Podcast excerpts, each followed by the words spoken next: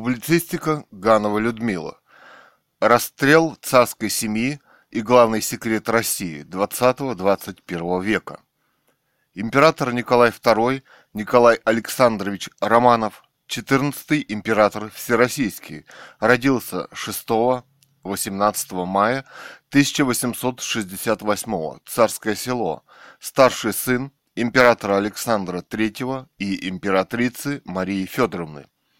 20 октября 1894 года принял корону Российской империи под именем Николай II. В царствование царя Николая II Россия была процветающей страной. Строились железные дороги, развивалась промышленность, развивались как сельское хозяйство, так и промышленность. Был введен в обращение золотой рубль. Было осуществлено страхование рабочих и всеобщее начальное образование – Кроме того, 17 октября 1905 года был провозглашен манифест, провозгласивший демократические свободы в России. С 1906 года работает учрежденная манифестом Николая II Государственная Дума. Самые важные вопросы – это вопросы отречения Николая II от собственной императорской власти – по выложенным в интернете дневникам указывается, оно произошло 2, 2 марта 1917 года. В опубликованных дневниках написано, цитата, «Нужно мое отречение». Встает вопрос, кто потребовал отречения царя Николая II от императорской власти? Вопрос. Николай II был образованнейшим человеком и уж, наверное, написал бы, кто потребовал его отречения от власти. Далее в этом же дневнике за 2 марта 1917 года можно прочесть, цитата, «Суть та, что во имя спасения России и удержания армии на фронте в спокойствии нужно решиться на этот шаг. Я согласился», конец цитаты. С кем он согласился, опять не сказано. Если главнокомандующий оставляет армию, то армия может быть спокойна? Вопрос. Еще вопрос. Если это дневник, то должно быть, вероятно, описано то, как это происходило. Об этом тоже в дневниках в кавычках ни слова. Он отрекается в пользу бра- брата великого князя Михаила Александровича, но и Михаил Александрович не принимает корону. Как царь Николай II разве не мог встретиться и обговорить этот вопрос? Вполне возможно, что к этому времени они могли быть оба под арестом большевиков, и он пытался спасти жизнь своей собственной семьи. Никто не вправе отнимать чужую человеческую жизнь, даже Владимир Ильич Ленин. Кроме того, были еще живы другие члены царской семьи. В это время, например, сын цесаревич Алексей, который мог быть провозглашен наследником монархии. Видимо, поэтому он также был расстрелян. Кстати, могли сделаться царицами и принцессы, дочери царя, Ольга, Татьяна, Мария, Анастасия. Видимо, именно поэтому они также были расстреляны в Екатеринбурге, потому что власть могла перейти к принцессам. В России существуют прецеденты правления царицами, например, Екатерина II и другие. Проверенный ли дневники Николая II современными независимыми специалистами на их подлинность, или с ними работали только советские специалисты. Именно такие дневники по-своему выгодны и Владимиру Ленину, и существующей власти в России. Мне приходилось читать царский манифест, подписанный Николаем II. Почему Россия вступается помогать в войне за Сербию? Это язык совсем другого образованного человека, который аргументир, аргументирует свои доводы. доводы. Кто наложил домашний арест на семью царя в 1917 году? В интернете существует несколько никем не подписанных статей с такой информацией, выложенных на сайте. Мы не знаем, кем был отдан отданы приказы об аресте Николая II и его семьи. Вопрос. Почему он был доставлен сначала в Тобольск, а потом в Екатеринбург с семьей под арестом? Никаких личных распоряжений Владимира Ильича почему-то не сохранилось на этот счет. Именно он стоял у самой высшей власти в это время. Наконец, приказ о расстреле царской семьи был почему-то подписан Уральским областным советом. По существующей информации, если только Уральскому совету не был отдан устный, скорее всего, приказ. Кого вопрос? Владимира Ильича Ленина? Расстрел – это же ведь убийство. Далее еще один любопытный факт. Также мы подчерпнули информацию в интернете, что 17 июля 1918 года Шесть близких родственников царя Николая II были также расстреляны в ночь на 17 июля. Алапаевск, Урал.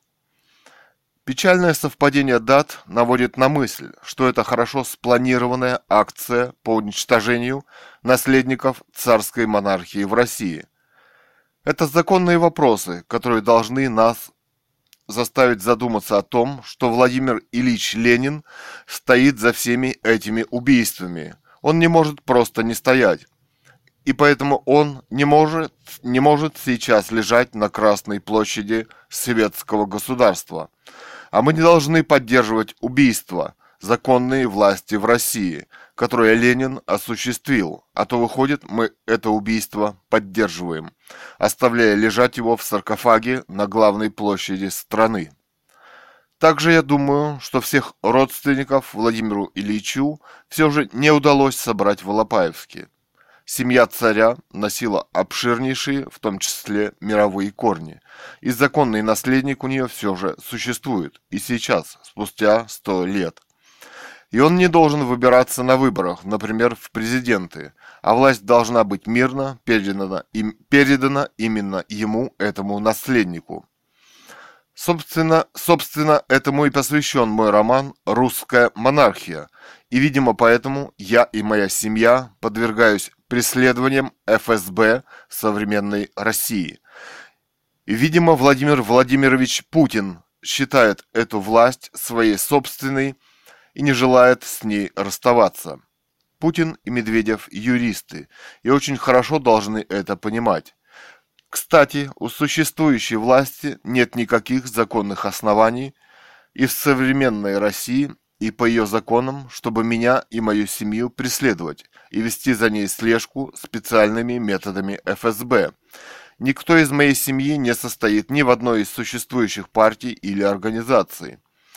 Я рассказала несколько фактов из моей жизни, которые рассказывают о такого рода преследованиях моей семьи. Смотрите видеоблог семьи Цуриковых и читайте роман «Русская монархия» 2010. А, из высочайшего манифеста императора Николая II 20 июля 1914 года. Новое время. СПБ 1914.21 июля 3 августа S.1. Христоматия по отечественной истории 1914-1945 года.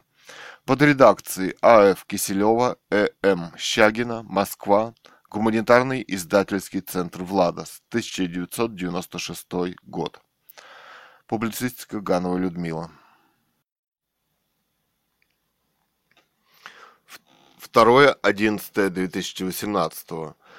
Novel Russian Monarchy by writer Ганова Людмила. Роман «Русская монархия» писателя Гановой Людмилы.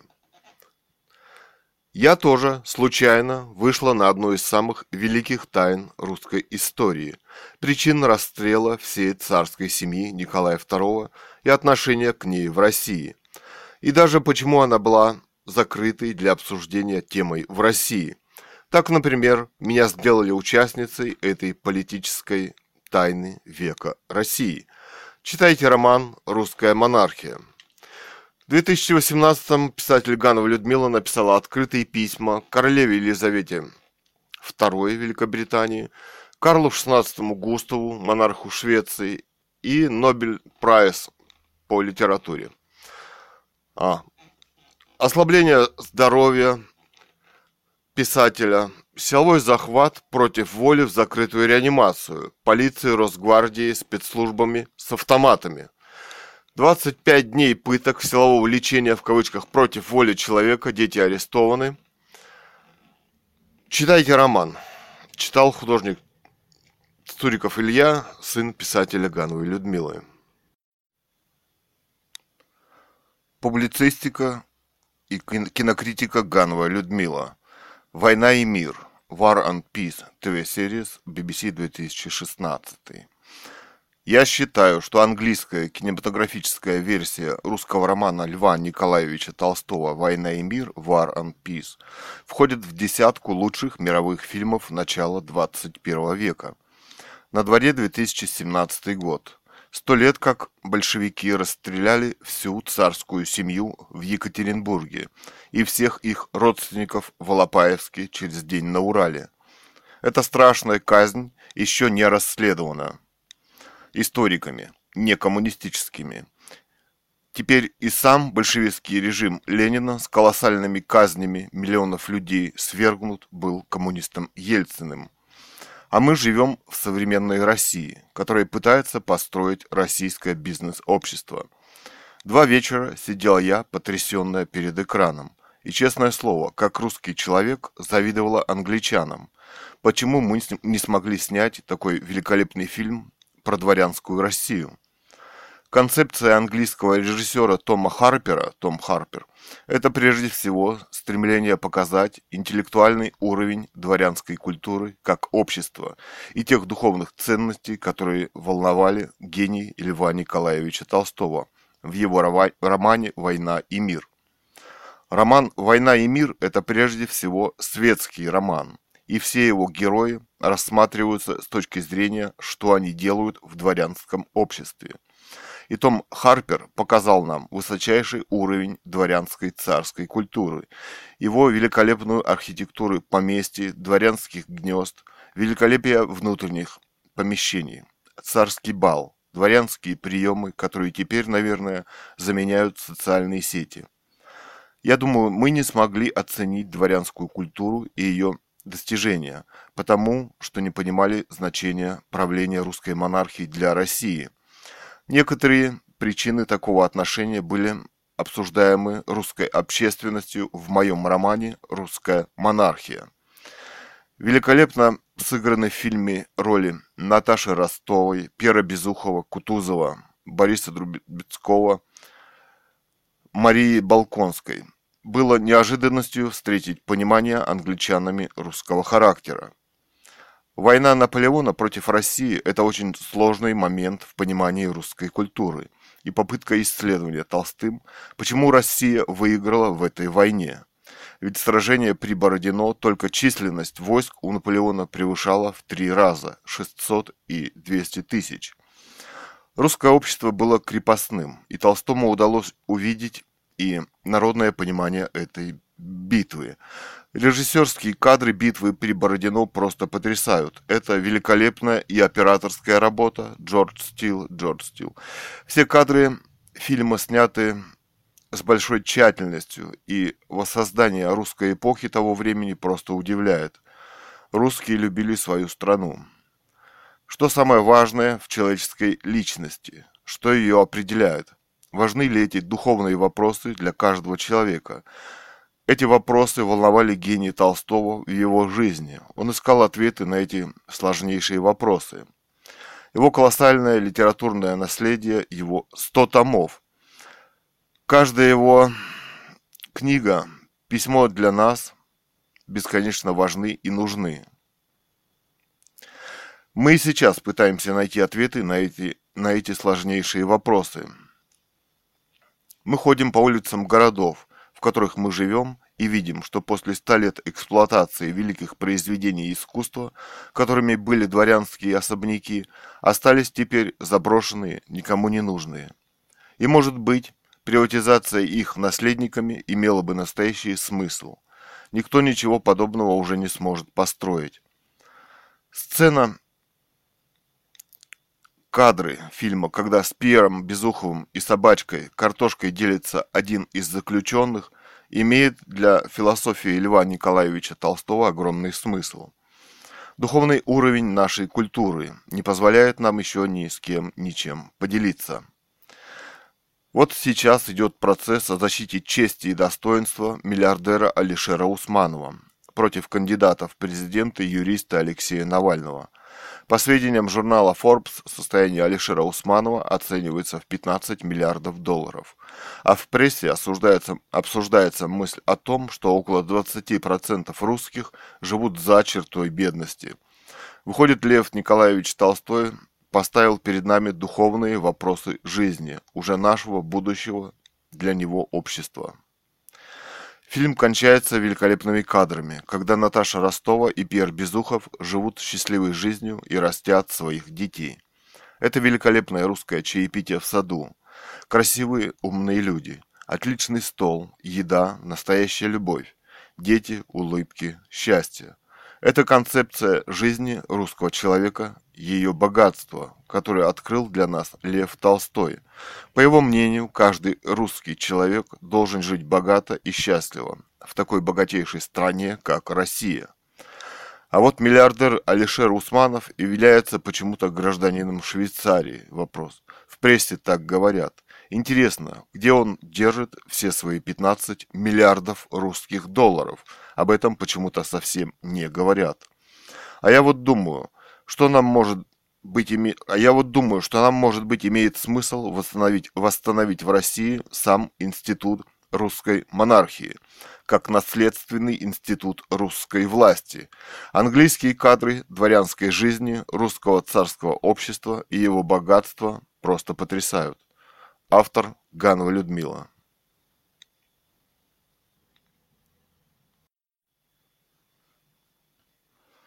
Публицистика Ганова Людмила.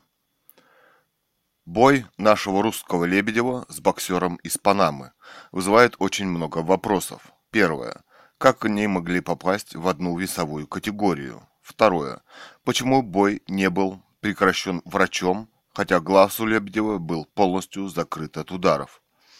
Джонс метил и бил только в этот глаз Лебедева, целенаправленно нанося увечья и попадал в этот глаз очень много раз.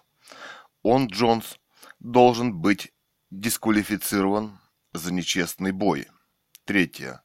Судья боя много раз останавливал этот бой, когда Лебедев наносил серию ударов, которая могла закончить этот бой в пользу Лебедева. При этом Лебедев не делал ничего противозаконного.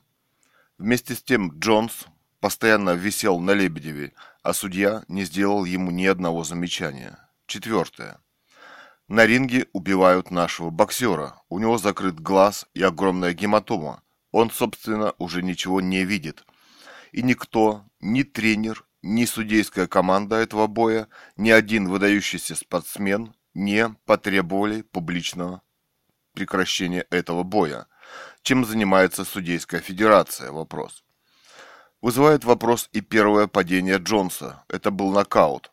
Вместе с тем, по судейскому счету Лебедев вел по очкам. Он его и выиграл, так как травма несовместимое с дальнейшим проведением боя, и все профи это прекрасно знают.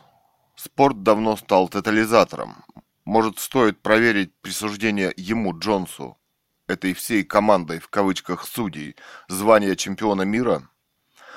Он, Джонс, на самом деле не является и не может им быть в свете всего сказанного. Почему врач не был вызван к Лебедеву во второй, третий и четвертый раз, хотя опухоль и гематома на глазу все увеличивалась и увеличивалась? Без грязных приемов и всего грязного, грязно организованного судейского процесса боя Джонс, как вы понимаете, Лебедева, Лебедева не мог бы победить. Мы ждем законной дисквалификации Джонса как спортсмена и снятие с него титула чемпиона. Вся эта судейская коллегия также должна быть дисквалифицирована. Почему молчали Костя Дзю и Валуев и до сих пор молчат? Это будет навсегда позорная страница их биографии.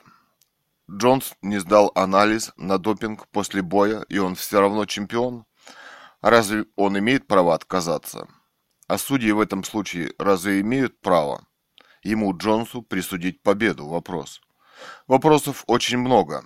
Но когда мы получим на них ответы? Ганова Людмила, 23 мая 2013 года. Статья номер два.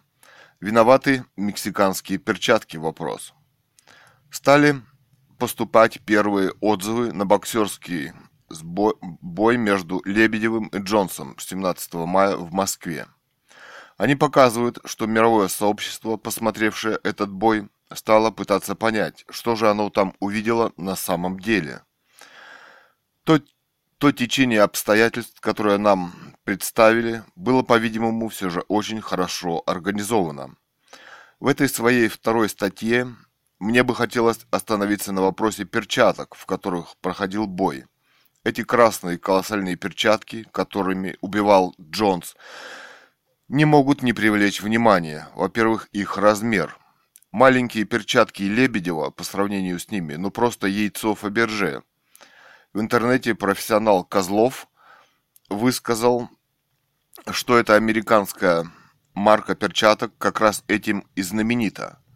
Она великолепно рассекает кожу противника – что и произошло с Лебедевым в начале боя.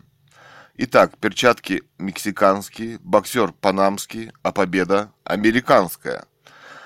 Именно под этим американским флагом стоит Гильермо Джонс на рекламе боя в журнале «Русский репортер». Кто-нибудь проверял перчатки Джонса перед боем? Вопрос. Это ведь профессиональный бой. Кто-то их должен пощупать, подписать протокол. А после боя их нужно обязательно проверить, исследовать. Тем более, что современные технологии способны творить чудеса. Например, современным технологиям посвящен фильм «Никита» режиссера Кеннона. Они способны, способны потрясти наше пасконное воображение. Современные технологии развиваются, а боксерские правила остаются прежними, пасконными. Мы видим, не так уж много боев, в которых происходит рассечение, гематомы, опухоли. Причем опухоли колоссальные. Это страшные перчатки. Денис Лебедев попадал по лицу Джонса много-много раз, но его перчатки не причинили лицу Джонса никакого вреда. Теперь этих перчаток, наверное, и след простыл. Вопрос с перчатками должен быть взят под строгий контроль.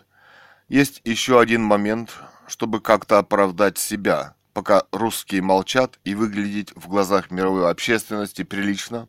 Даже сам Гильермо Джонс, комментируя этот свой бой 17 мая с Денисом Лебедевым, заявил о том, что этот бой должен был быть остановлен тренером. На самом деле он прав. Русский тренер оказался русским простаком, если не хуже, многоточие.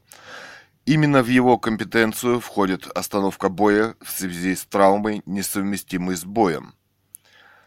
А не под нокаут золотой запас России на глазах у всего мира. Тем более, что гематома уже закрыла один глаз, и второй глаз тоже подвергся рассечению. Господин тренер Дениса Лебедева, вы что, не понимали, что ничего не видящий человек не сможет победить? Он обязательно подвергнется нокауту. А ведь Денис Лебедев – это российское золото высшей пробы, а не американские доллары, напечатанные на бумажках. И рефери мог остановить бой, вопрос. Вот их уже двое – русский тренер и африканский рефери, которые не выполняют своих обязанностей во время боя. Значит, они дают возможность в это же самое время бить по ране и гематоме и по глазам рассеченным боксеру Гильермо Джонсу. Так Денис Лебедев остался один на один на ринге без своей команды, ничего не видя, и его можно убивать на глазах всего мира. Вполне в духе Америки. Не забудьте, что там уже есть судейская команда, которая тоже должна была остановить бой, но не остановила многоточие. Ведь Лебедев шел впереди по очкам – Выходит, что и она ждала полного нокаута Лебедева. Вопрос. И когда невидящий Лебедев встал на одно колено при судье, так Джонс не применул наградить Лебедева еще парой ударов в голову. И ни рефери, ни судейская команда, опять никто не возмутился. Может, они палачи? А бокс – это не спорт, в котором есть законы, которые не позволяют все же убивать.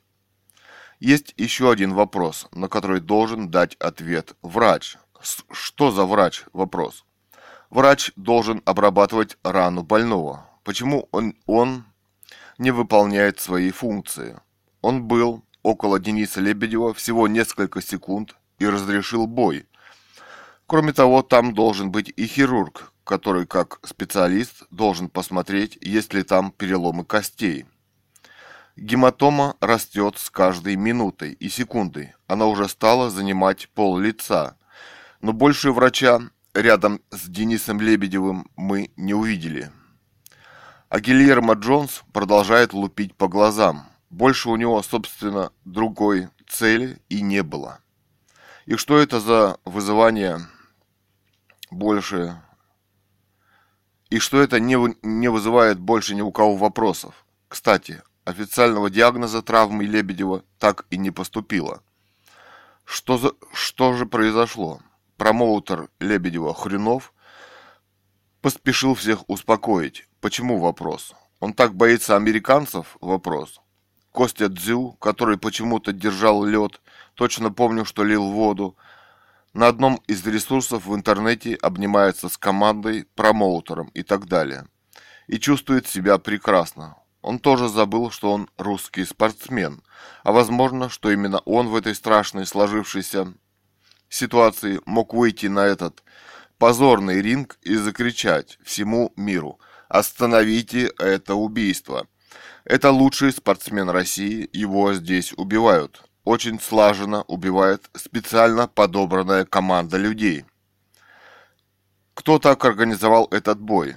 Кто, будет, кто будет вести его расследование? Кто-то за него должен ответить. Это наш долг перед Денисом Лебедевым.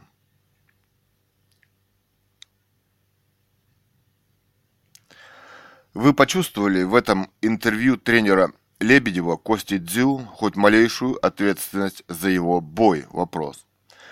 Но зато он посмел утверждать, что Денис Лебедев боксировал даже не с одним здоровым глазом, а с четвертью.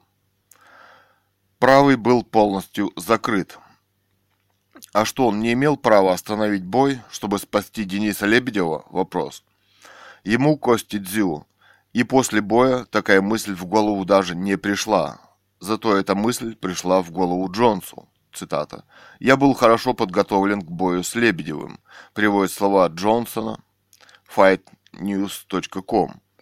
Что, за, что, за, э, что же касается самого поединка, то считаю, что угол Лебедева должен был остановить бой, чтобы не подвергать свою столь высокому риску здоровья боксера – vk.com слэш Денис Лебедев чемпион. Выходят, американцы наш хорошо знают. В руках у угла, то есть у тренера Кости Дзю, находится изумительная редчайшая звезда русского бокса, красивого сверхтехничного боксера, умного русского парня, которому сейчас нет равного в мире. И вот мысль, чтобы спасти его с таким увечьем, он ничего не видит, ему в голову не приходит. Но если ты считаешь, исходя из своего, своего интервью, что есть другие бои, где Лебедев сможет доказать свое превосходство, то немедленно останови бой. Все основания у него есть, но он это почему-то не делает. После боя он, Костя Дзю, уезжает в кавычках по делам и просто звонит Лебедеву, чтобы узнать, как у него дела со здоровьем обстоят. Какие такие дела у тренера, э, у тренера Лебедева Кости Дзю? Вопрос. Разве он не на работе? Вопрос. Кроме того, в его интервью нет ни слова о том, что он советовался с врачом по поводу дальнейшего ведения боя. Почему? Это очень серьезный вопрос. И кто этот врач? Помните, кто-то мелькнул на экране на секунду. Гематома чудовищных размеров. Она постоянно увеличивается каждой минутой боя. Кто-то подклеил глаз. Кровь бежит внутрь. Даже у Пореченкова не выдержали нервы, и он побежал в комментаторскую кабину, чтобы об этом сказать. Тренер и врач абсолютно равнодушны к увечью, к тому, что Лебедев ничего не видит. А что сам Костя Дзю видит? Вопрос.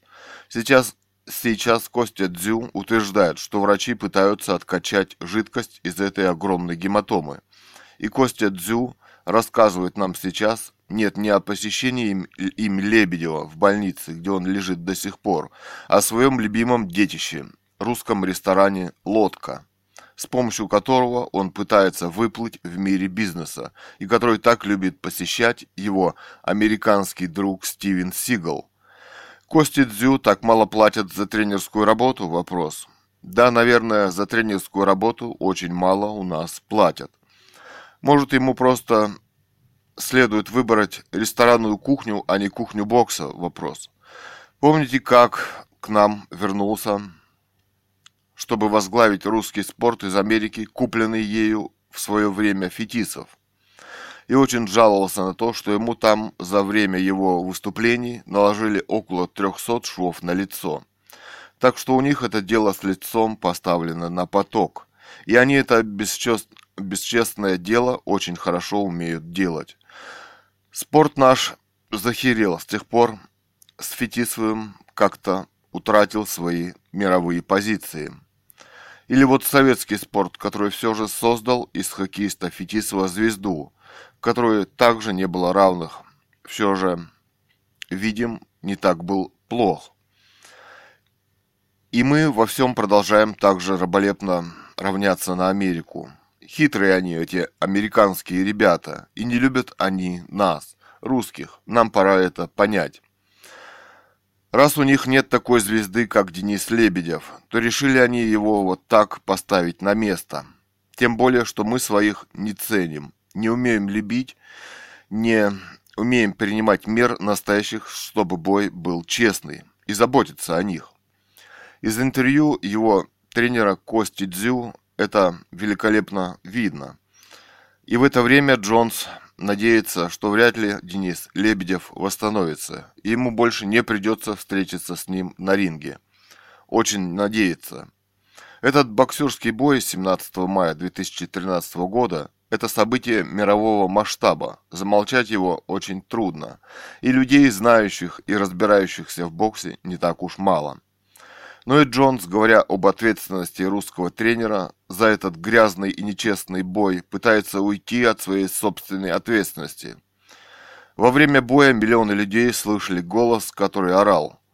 Цитата. «Давай боковой, давай боковой». Уж не сам ли это Костя Дзю так руководил боем? Вопрос.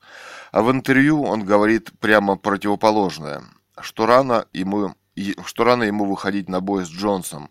И все же он не остановил бой. И это самое главное в этом нечестном бою. И хочется думать, что это самое главное в его тренерской карьере. Может, стоит поставить вопрос, сколько стоит такой тренер? Вопрос. Может, кто-то из больших любителей и ценителей бокса, пришедших на этот бой, все же захочет узнать, что же на самом деле произошло на этой освещенной площадке ринга, и зачем нас досыта накормили этим кошмарным зрелищем. Ведь это не был честный поединок и честная победа. А тем временем Джонс уже считает, что сумел выиграть этот бой со своим углом. И говорит о будущей встрече с одним из братьев Кличко, которому, которому все же надо крепко подумать, как выигрывает свои бои Гильермо Джонс. Все многочисленные новости не сообщили нам, Сдал ли анализ на допинг Джонс перед боем, зато начали обвинять Дениса Лебедева, которого увезли на скорой помощи, что он не сдал допинг-тест после боя. Это настолько сверхцинично, что трудно даже себе представить. Заметь, заметьте, вместо того, чтобы об этом сказать в своем интервью, Костя Дзю очень активно хвалит Джонса и, в кавычках, «молодец-то он». Вот что-что, а хвалить Джонса ему никак не следует. Не научил он Лебедева и не подготовил к встрече, к встрече с Джонсом. И нечего орать и мешать про боковой на ринге. Еще про наши раболепные новости. Вместо того, чтобы сказать «бой выиграл Гильермо Джонс», надо было хотя бы сказать «победа была присуждена Гильермо Джонсу». Опухоль или гематома были видны со спины. Ну хорошо бы. Если это сказала деревенская бабка с другой, с другой в своей деревне. Где хорошая журналистская работа? Почему новости наши безличны, без фамилий и источников? Кто их составлял? Почему широкой публике осталась неизвестной фамилия врача Дениса Лебедева и его диагноз – вопрос. А ведь именно врач разрешил проводить бой с таким увечьем. Может быть, мы все же узнаем имя этого врача-героя – вопрос. Зато в интернете нам показали крупную светскую львицу Волочкову с огромным перстнем камнем на руках и с маленьким букетиком роз, которая была на этом бое.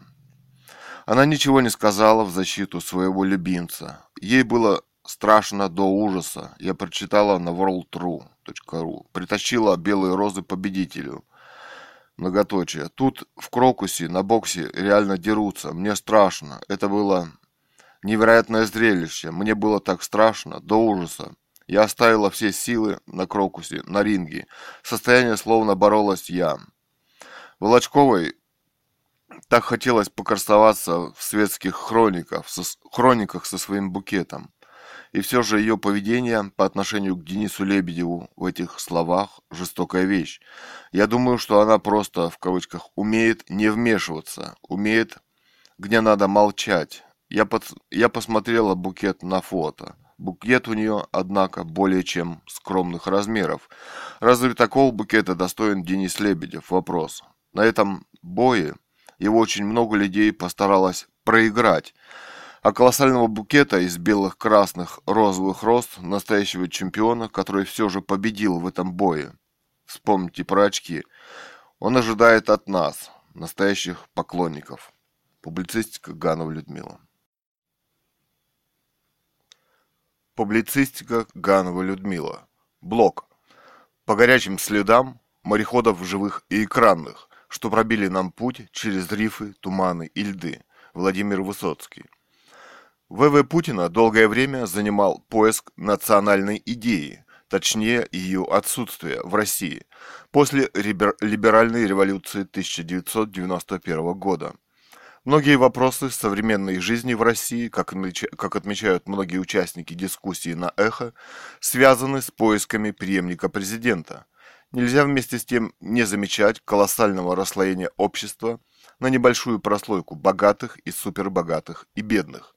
Отсутствие в России среднего класса, на котором, собственно, и держится капитализм, коррупция, отсутствие работы для многих слоев населения, вымирание как класса, крестьянства и одновременно значительный импорт сельхозпродукции. Но у России есть еще одна историческая возможность обратиться к собственному традиционному способу управления государством, царской власти. Думается, что вряд ли кто-то решится утверждать, что все последующие за Лениным преемники власти смогли построить после казни Николая II светское государство, сравнимое, сравнимое с его империей и ее процветанием. Ушли из нашей печати и критики, и постоянные сравнения с 1913 годом. Сравнивать последующим оказалось нечего. Есть в, международного, есть в международной жизни и очень вдохновляющий момент, к которому нам следует присмотреться. История правления испанского генерала Франко, диктатора и вождя. Многие знают еще из советской истории, из кадров хроник, что в 1936 году генерал Франко стал во главе военно-фашистского мятежа. В этом э, ему экономически помогли Гитлер и Муссолини, а после его победы в 1939 году был провозглашен пожизненным главой Испании, то есть, то есть вождем фюрером. И нечасто упоминалось, что король Испании Альфонс XIII был свергнут еще в 1931 году республиканским переворотом, у которого тоже было очень много проблем, в том числе казни, буржуазии и «умников» в кавычках, то есть интеллигенции. Установленные, установление порядка самим генералом вылилось в массовые казни и концентрационные лагеря. Однако удивительно то, что в традиционном облике Франка сопоставимым, сопоставимым для некоторых с Гитлером и Сталиным, отчетливо прослеживается и другая очень важная сторона его политической деятельности, которая длилась 36 лет. В 1969 году он объявил вдруг своим преемником Хуана Карлоса I из династии Бурбонов, внука Альфонса XIII, которому тогда было 9 лет. В 1977 году он провел закон о престолонаследии в соответствии с исторической испанской традицией страны. Декретом от 22 июля 1969 года будущим королем Испании был действительно объявлен Хуан Карлос Бурбон, который и стал королем после смерти Франка. Хуан Карлос I и сейчас является ее королем и одним из популярнейших людей в мире. Испания во многом процветающая страна. Ее не будоражат постоянные поиски преемника, власти и их борьба, катастрофы революции – ее посещают десятки миллионов туристов в год. Конечно, там есть свои современные проблемы. Может быть, нам, россиянам, тоже сейчас следует задуматься о возможности своего приобщения к нашей русской исторической традиции, престолонаследии царской власти. Нельзя отрицать, Россия успешно развивалась во время правления династии Романовых. Среди наследников Николая II должен найтись человек, который захотел бы взять на себя управление российским государством. А Владимиру Путину и Дмитрию Медведеву может стоит присмотреться к тому из них, который, по их мнению, может это сделать. Публицистика Ганова Людмила. Публицистика Ганова Людмила. Наша современность заполнена острейшими проблемами жизни – политики, и иногда мы мало задумываемся о том, что она воплотится в произведениях искусства, которые будут ее выражать. Как рождается современное искусство? Где пролегают пути поиска его совершенства? Искусство несет в себе сложнейшие вопросы, которые только оно может поставить. Перед вами работы двух молодых художников. Это Цуриков Илья и Кэт Ган, которые работают в жанре фотографии и живописи. Это принципиально новый взгляд на мир и на его интеллектуальное понимание.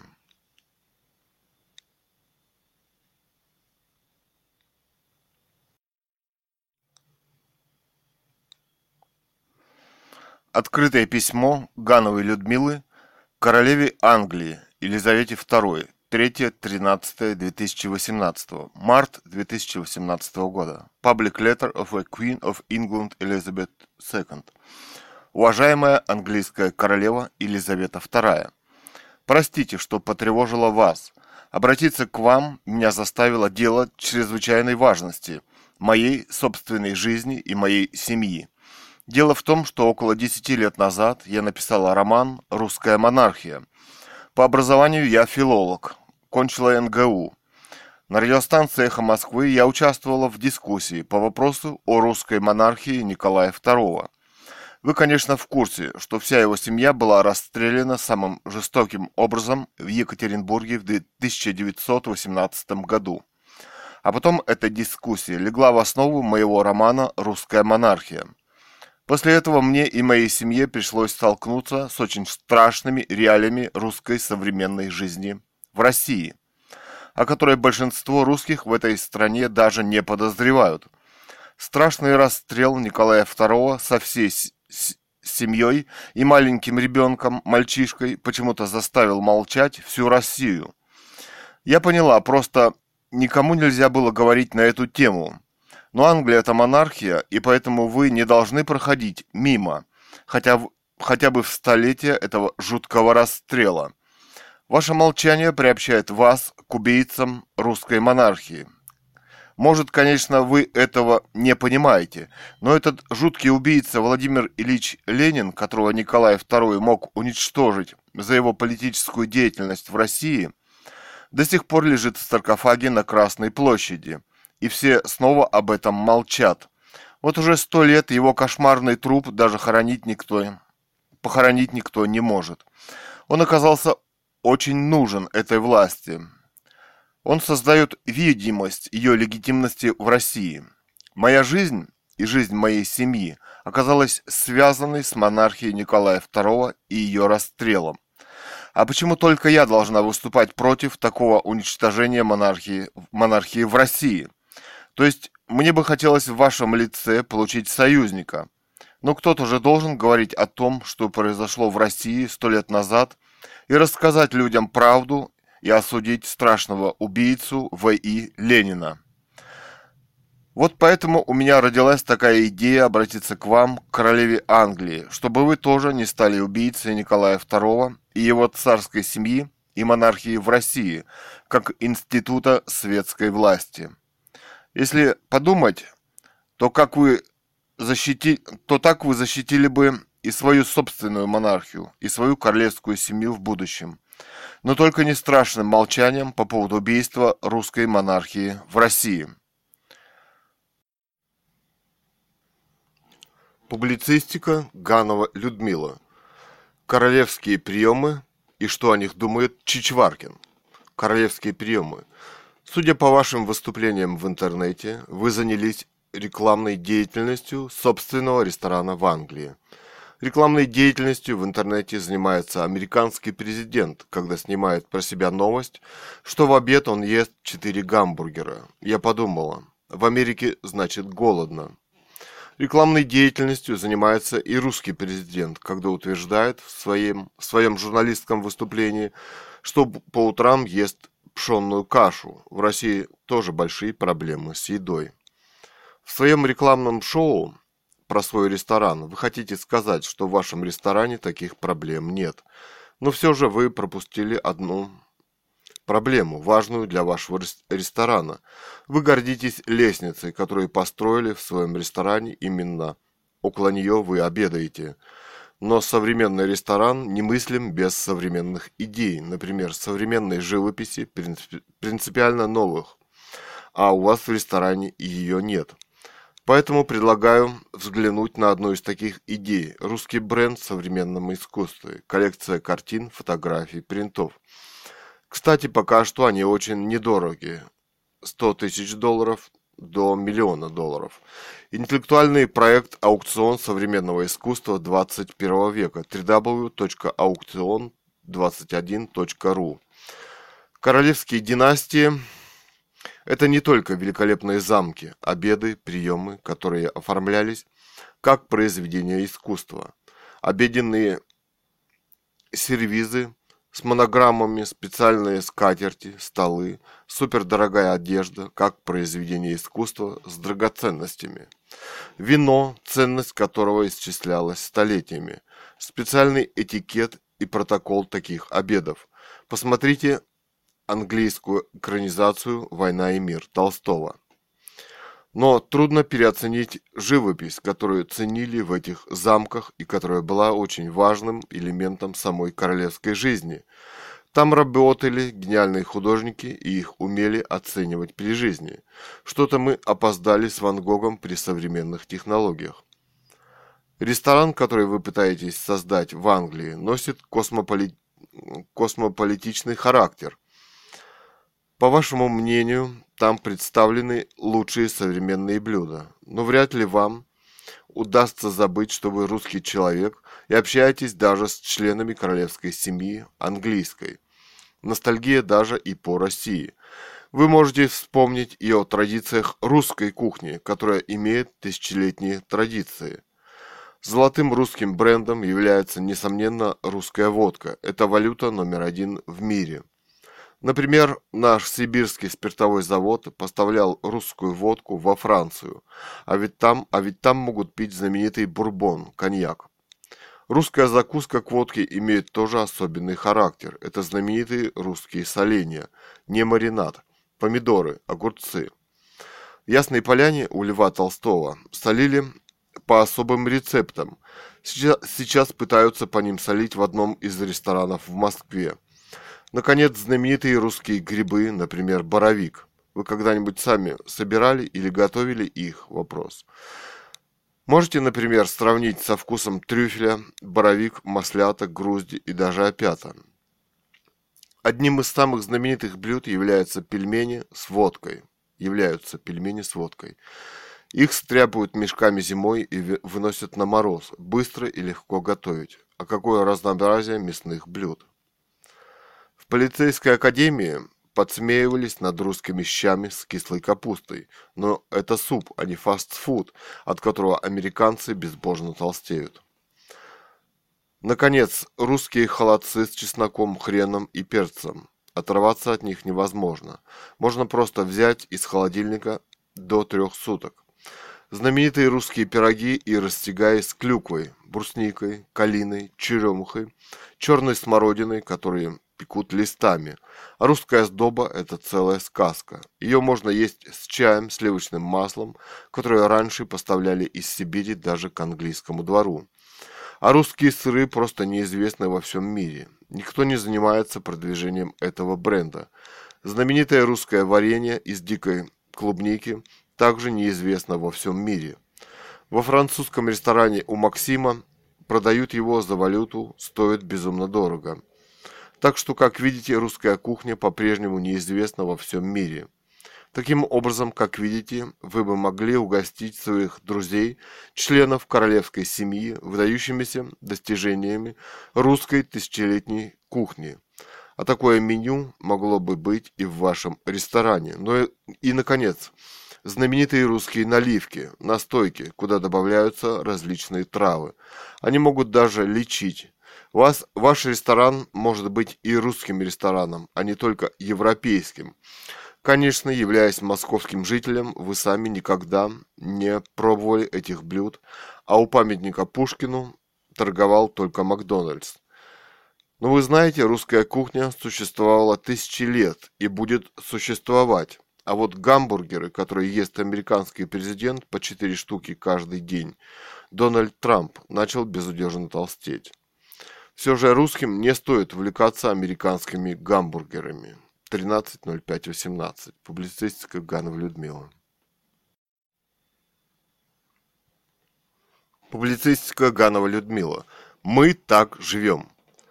Думаешь, о чем я сейчас подумала? О том, что из меня получилась бы неплохая индианка. Сижу, курю табак Блэк Джек. Посмотрела несколько передач ДВ. По сравнению с Радио Свободы, это как небо и земля. Та держится на пяти новостях уже месяц, одних и тех же, на канале YouTube. А ДВ носила более новостной характер, а теперь стала скатываться к репортажному. Неплохой репортаж был о Франко в Испании. Она его упорно величала диктатором, однако на фотографии у диктатора молодое, юное, улыбающееся лицо, а не политическая маска, как у большинства современных политиков – его построенный монумент, монумент в честь павших и похороненных испанцев, сражавшихся в гражданской войне, 30 тысяч, вызывает уважение. Он сделал, сделан в виде амфитеатра. В конце концов, он сам после своей смерти был тоже там похоронен. Какая-то американизированная дама, улыбающаяся, стала требовать, чтобы его останки были изъяты из этой братской могилы. Причем ни слова, почему она это требует.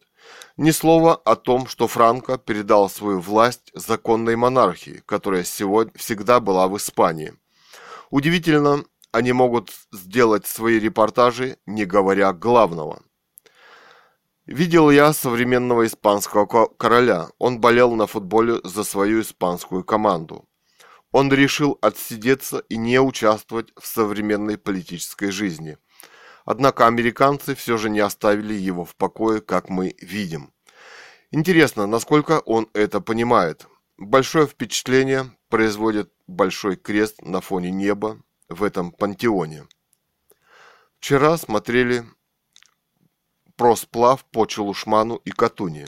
Отлично снятый и смонтированный репортаж. Катунь большая, сложнейшая, стремительная река с порогами, с колоссальной скоростью.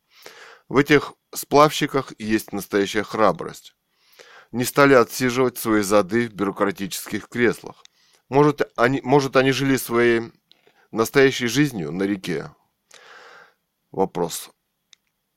С перевернувшейся лодки все были собраны и причалили к берегу, чтобы передохнуть перед дальнейшим сплавом.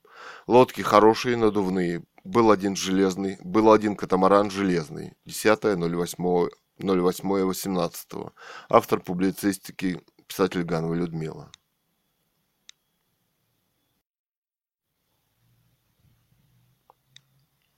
Публицистика Ганова Людмила. У каждого из нас существует своя обычная жизнь, в которой мы вынуждены жить, а иногда и просто барахтаться. Кроме того, нам так трудно и сложно жить. Почему?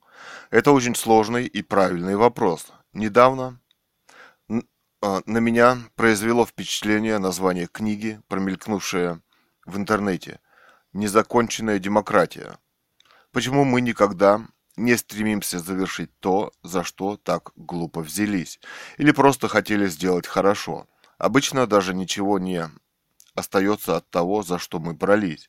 Вот уже несколько дней я размышляю над вопросом о совершенстве поэзии Сергея Есенина, который он оставил для нас всех. Точнее, о ее интеллектуальности – Совершенство – сложнейшая вещь, а он совершенен. Перед совершенством можно только преклоняться, как перед совершенной иконой. Мы даже этого не умеем. Для нашего общества это катастрофа, потому что духовно и интеллектуально мы перестали развиваться. У нас у всех свои собственные другие цели. Полное отсутствие духовности и интеллектуализма. Хотите доказательства? Ну вот хотя бы самое простое. Наше общество медленно, страшно и верно заражается страшной инфекцией, например, СПИДом. Остановить это во многом могла бы хотя бы простая раздача, бесплатная раздача презервативов. Это должен э, нам об этом, кто должен нам об этом сказать или кто должен за это сражаться. Я, например, думаю, что это Всемирная организация здравоохранения, есть еще врачи без границ, нужно им не ставить опыты над беднейшими, над беднейшим населением Африки по созданию новых лекарств, а начинать это делать, потому что СПИД перевалил во многих государствах за 50%. Но это почему-то никого не беспокоит. Ни американского миллиардера Трампа, рвущегося в президенты, ни русского миллиардера Прохорова, еще 20 лет назад не имевшего в этой стране ни копейки. А у меня и у вас еще есть возможность прочитать гениальные стихи Сергея Есенина. Они все гениальные его стихи. Об этом однажды пропела на, русской, на русском ринге Жанна Агузарова. Великолепные песни «Прикосновение к Сергею Есенину». Есенину. Но мне хочется повторить хотя бы такие строчки. «Ты такая ж простая, как все, как сто тысяч других в России. Знаешь, ты одинокий рассвет, знаешь, холод осени, синий». По-смешному я сердцем влип. Я по-глупому мысли занял – Твой иконный и строгий лик по часовням висел в Рязанях. Я на эти иконы плевал, чтил я грубость и крик в повесе, а теперь вдруг растут слова самых нежных и кротких песен. Не хочу я лететь в зенит, слишком многое телу надо. Что ж так, что ж так имя твое звенит, словно августовская прохлада. Есенина надо изучать в школе, с самого первого класса, как и Пушкина, Маяковского, Блока, Мандельштама, Цветаеву, Бродского. Это бриллиантовый запас, интеллектуальный запас русской гениальности, который поможет выжить этой цивилизации и остаться людьми. Дети, кстати, даже самые маленькие, прекрасно понимают поэзию. Однажды я приехала на дачу, и там не было детских книг. У меня была перепечатка на листках первой книги Мандельштама «Камень». Это было редчайшее издание, тончайшая книжечка, которую никто не украл в музее, потому что не подозревали о ее ценности. Я решила не воровать ее, потому что уважала великий гений Мандельштама и перепечатал его. А теперь очень жалею об этом. Моей дочери, которой я решила их почитать, было около пяти лет. Так мы потом их читали, эти стихи, каждый день. Бессонница, Гомер, тугие паруса. Я список кораблей прочел до середины. Сей длинный выводок, сей поезд журавлинный, что, что над Элладою когда-то поднялся. Как, журавли, как журавлиный клик в чужие рубежи, на головах царей божественная пена. Куда плывете вы, когда бы не Елена? Что трое вам одна, ахейские мужи? И море, и Гомер, все движется любовью. Кого же слушать мне? И вот Гомер молчит, и море черное витийствуя шумит, и с тяжким грохотом подходит к изголовью. Они совершенны и гениальны,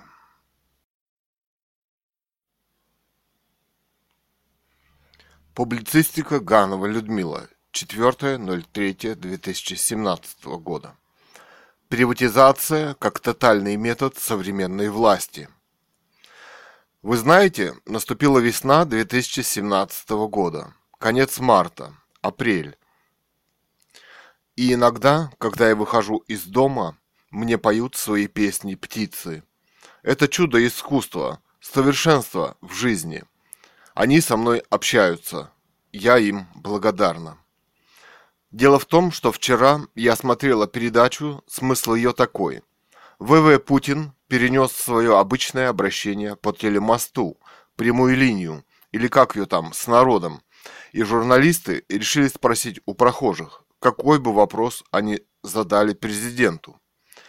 Вопросы, вопросы у россиян остались прежними вопрос. Потом стали обсуждать тему дальнейшего развития России.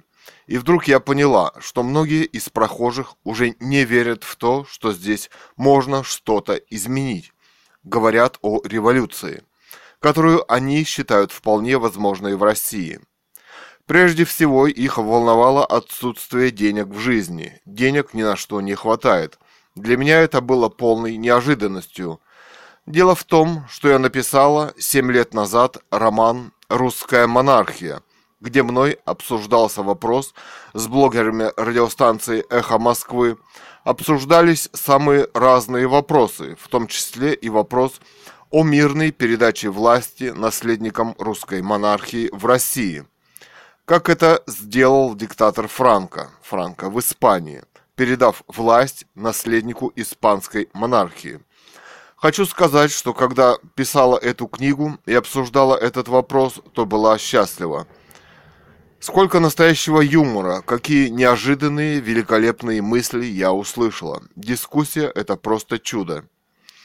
Для меня было полной неожиданностью после этого столкнуться с ФСБ, с его специфическими методами работы. О некоторых из них я рассказала в видеоблоге семьи Цуриковых. Но для меня сейчас главное сказать о том, что я считаю, что революции, то есть насильственный захват власти, это, этого может и не быть в современном обществе. В России был создан институт светской передачи власти монархии. И правило монархия не убивая никого – из современного поля дискуссии о монархии здесь почему-то совершенно не говорится. Совершенно исключено. Правда, Владимир Ильич Ленин саму ее, русскую монархию, вырезал всю под корень в Екатеринбурге и через сутки в Лопаевске, Урал в 1918 году – Кровавое воскресенье, в котором обвиняют царя, это скорее провокация оппозиции, которая была устроена, чтобы скомпрометировать безупречную репутацию царя и его правления. Письмо царю и его в его резиденцию могут передать 10, 20, 30, 100 человек, но не тысяча. Из поля интеллектуальной дискуссии современного общества совершенно исчезла возможность свободного обсуждения института русской монархии в России и итогов его правления, и того, какие возможности открываются перед Россией, если в ней существует и светски управляет русская монархия. Вы, правда, можете услышать иногда безобразные оскорбления в адрес безупречного поведения царя в жизни, в правлении и даже перед лицом смерти, точнее, страшной беззаконной казни. Ленин не имел права захватывать насильственно власть в этой стране. Она, конечно, нелегитимна. Это революционная власть, как и вся обойма власти, которая была ею рождена и правит Россией уже сто лет. Вот и опять мы слышим разговоры о революции, потому что в России снова дикая бедность и большинство, у большинства ее жителей. Почитайте Зинаиду Гиппиус, ее дневники под созвездием топора, Петроград, 1917 года, знакомый и незнакомый. Москва, Советская Россия, 1991 год. Через два года после захвата власти Владимир Ильич не сделал ничего того, из того, что обещал. Она пишет о том, что никто в Петербурге не работает. В Петропавловской крепости каждую ночь слышны расстрелы, идут постоянные обыски в квартирах. Нет дров, ничего нет в магазинах и так далее. И люди, и животные на улицах вынуждены есть падаль. Вот итог первых лет правления Владимира Ильича Ленина у власти. Вот это его заботило. Только собственная власть. Из книги под созвездием топора. Есть еще одна сторона, одна сторона этого вопроса. Исключение темы русской монархии из интеллектуальных дискуссий общества в СМИ. Оставляет самому обществу только вот эту, эту возможность революции. Выходит, что она сама, эта власть, как бы эту почву создала в обществе, эту почву для революции. Как, например, Гильотен изобрел гильотину, а потом его под ней самого казнили – Гильотина, по-моему, мерзкое изобретение, а революция также совершенно ненужное обществу изобретение. Она ведет с собою новую революцию. Ну, например, Г. Ельцин взобрался на какой-то танк, как Ленин на броневик, и стал потом расстреливать Белый дом, парламент. Хочу даже решительно сказать, что я совершенно против всяких революций и других насильственных способов свержения власти. Давайте вспомним, ведь есть наследственная русская монархия. Например, современный шведский монарх Карл XVI Густав, Густав правит успешно Швецией. Дата коронации 15 сентября 1973 года, более 40 лет – и шведы живут лучше нас.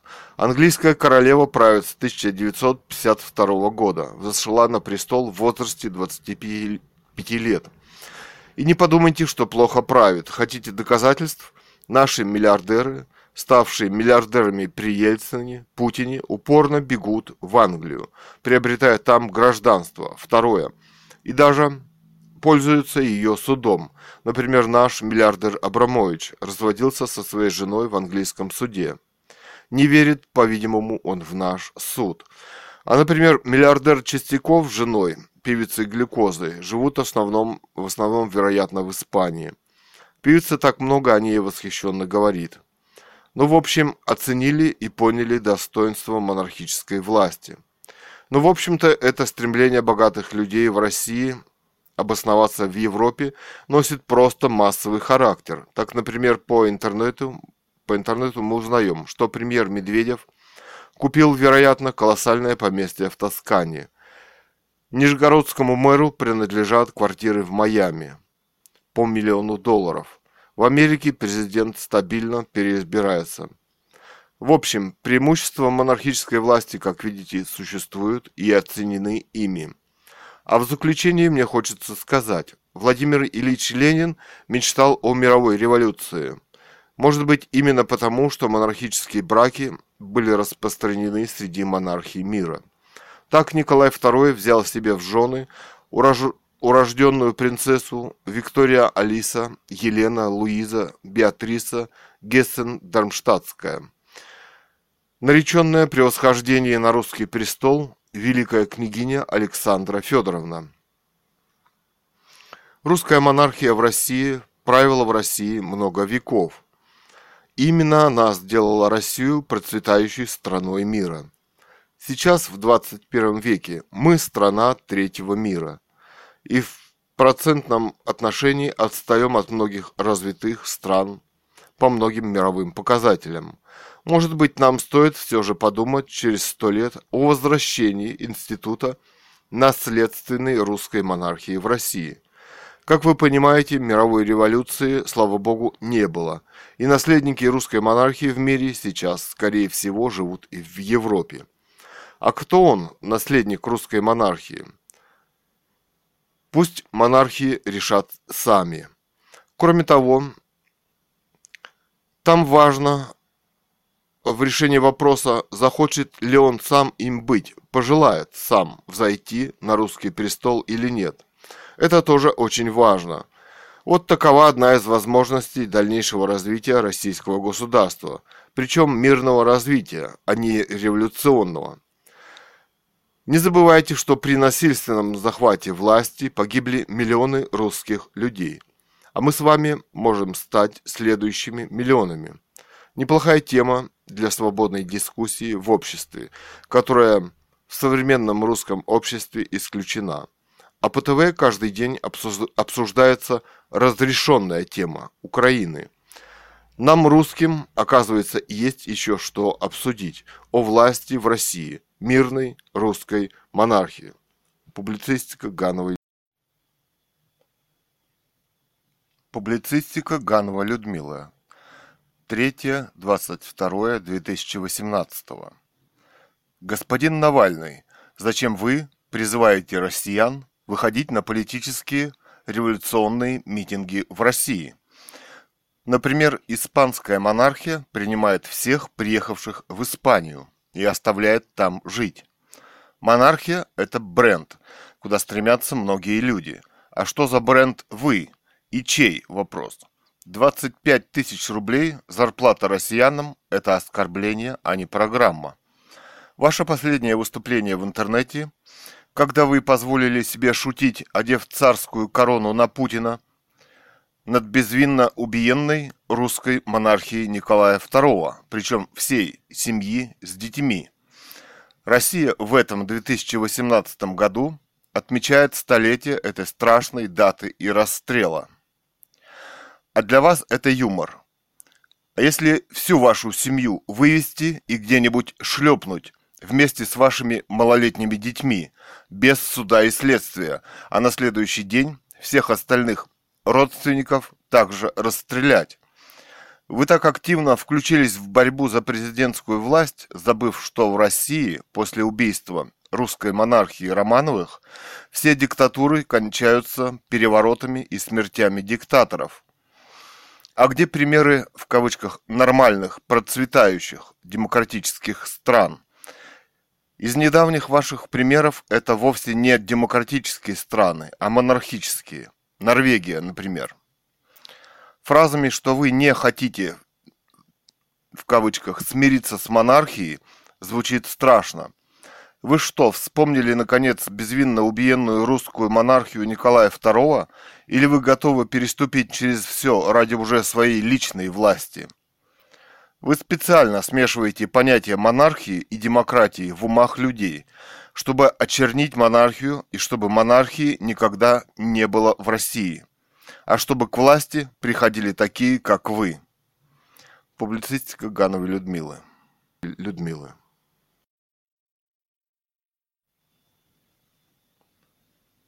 Публицистика Ганова Людмила. Май 2018 год. Социальные мечты университетского интеллигента. Автор Ганова Людмила. На самом деле в обществе работают не революции, которые сменяют друг друга, а в обществе никогда не меняется бюрократическая структура управления этим обществом. Костяк – бюрократическая иерархическая структура, во всех идеологиях работает одинаково.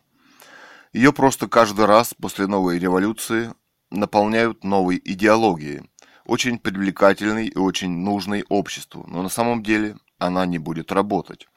Ну вот, ну вот у коммунистов лозунги просто прелесть. Свобода, равенство, братство. Все равны, никто не богат. Но они реформировали судебную систему, якобы, чтобы лучше работала, проще. И она заработала так, что через нее без стучка и задоринги прогнали миллионы. Не надо ничего в обществе упрощать, тем более проблемы и их решения. Суд не должен решать. Ну, во-первых, отбирать деньги у осужденных. Иначе это просто не суд. Отбирать жилище под какими-то предлогами. Присуждать какие-то пени и штрафы. Суд, не должен заботиться, суд должен заботиться о том, чтобы у каждого был минимальный социальный набор. Еда, жилище, одежда и статус. Это государство может дать уже сейчас всем своим членам. Не может суд и убивать. Все эти люди должны ссылаться на специальное поселение и работать и жить там. Ну, кроме того, суд должен быть максимально открытым. Должен записывать процессы на все современные носители, видео, диктофон. Что там пишет секретарь суда? Вопрос. Имеют право снимать все присутствующие. Записи должны храниться в специальных хранилищах и быть доступны всем в любое время. Остается главный вопрос – как сделать иерархическую структуру работающей на само общество, а не на ее членов вопрос. Власть должна быть наследственной все же. Нужно, чтобы это были образованнейшие люди, а экзамен принимали компьютеры. И большинство должностей должно избираться на местах, чтобы их люди знали. Должна быть и государственная собственность, не менее 51%, хлебозаводы, ЖД, электростанции. Будет соревноваться с частной. Образование должно быть государственным и частным тоже. Часть иерархической структуры должна назначаться, а часть избираться, причем не народом. Пусть милиция выбирает своего начальника, и, и в суде пусть судьи выбирают своего начальника. Если они не будут ничего решать по деньгам, то никакой коррупции не будет. И судей должно быть много, и решаться вопрос быстро, и любой вещдок должен приниматься и использоваться, даже в день суда. И главврача, например, ЦГБ должны выбирать, выбирать специалисты, то есть врачи. Директора школы должны выбирать учителя. Трудовой день должен длиться 5 часов. Это еще Эйнштейн сказал. Человек не может работать больше по природе своей. Отказ от социальной собственности придумал Будда, Христос, Конфуций, но воспользовались им коммунисты. Сравните, например, зав порткомом и рабочим. Норма 800 деталей. У порткома социальный паёк, кабинет на полэтажа, дача, санаторий, столовая, столовая специальная с икоркой и специальным набором. А у того общежитие, ожидание очереди на квартиру 10, 15, 20 лет, столовая для рабочих. И у них как бы небольшой разброс в зарплате. Этот получает 250, тот 150. Вроде небольшая разница в зарплате. Вроде бы они и равны, но один ничего не делает, а другой полностью выброшен и уничтожен, как личность и как человек, и не дождется квартиры. Какие у них всех были бессовестные глаза у этих коммунистов из рабочих и крестьян. Собственно, они своим управлением доказали, что власть – это все, а идея – ничто. И зря они вырезали дворянскую интеллигенцию, она была рабочей, как ни странно. Сами они построить общество счастливых людей не смогли. Во-первых, главное, не умели, оторвавшись до власти, посчитали это смешным, и эти идеи оказались прикрытием их собственной власти, а наработанные народом фабрики и заводы и так далее просто потом разворовали, использовав новую идеологию. Пока что дело обстоит таким образом. Кинокритик Ганова Людмила, кинокритика В. Роялс, первый и четвертый сезоны. Проблемы монархии в кино и в жизни. Появление на русском языке сериала В. Роялс, рассказа о современной, несуществующей монархической династии очень и очень интересно. Я думаю, прежде всего, она вызвана противостоянием в существующем современном мире между двумя способами управления государством – монархическим и выборным – президент, канцлер, генсек. Я даже думаю, что сам американский сериал о монархической власти пытается этот способ правления скомпрометировать, потому что в Америке другой способ управления – президентство – и Америку не беспокоят два таких важных обстоятельства, как долги и многочисленные войны, которые вынуждена вести Америка по всему миру.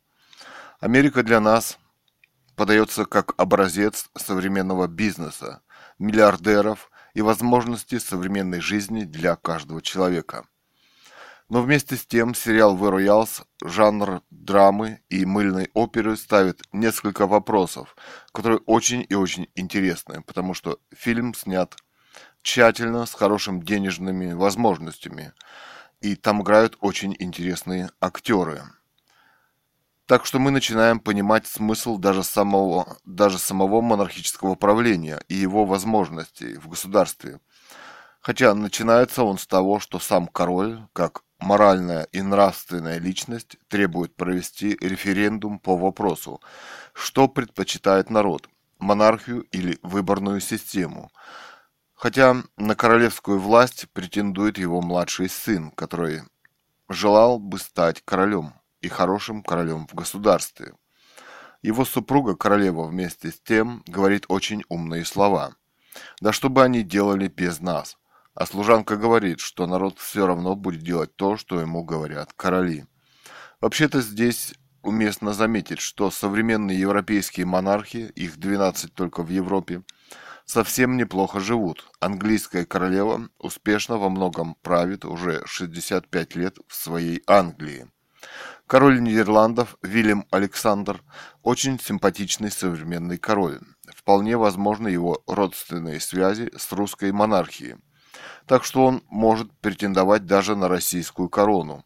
Он, кстати, приезжал в Россию, встречался с Путиным. Может быть, он ждал даже предложения о том, что ему предложат сделаться русским царем. Вопрос.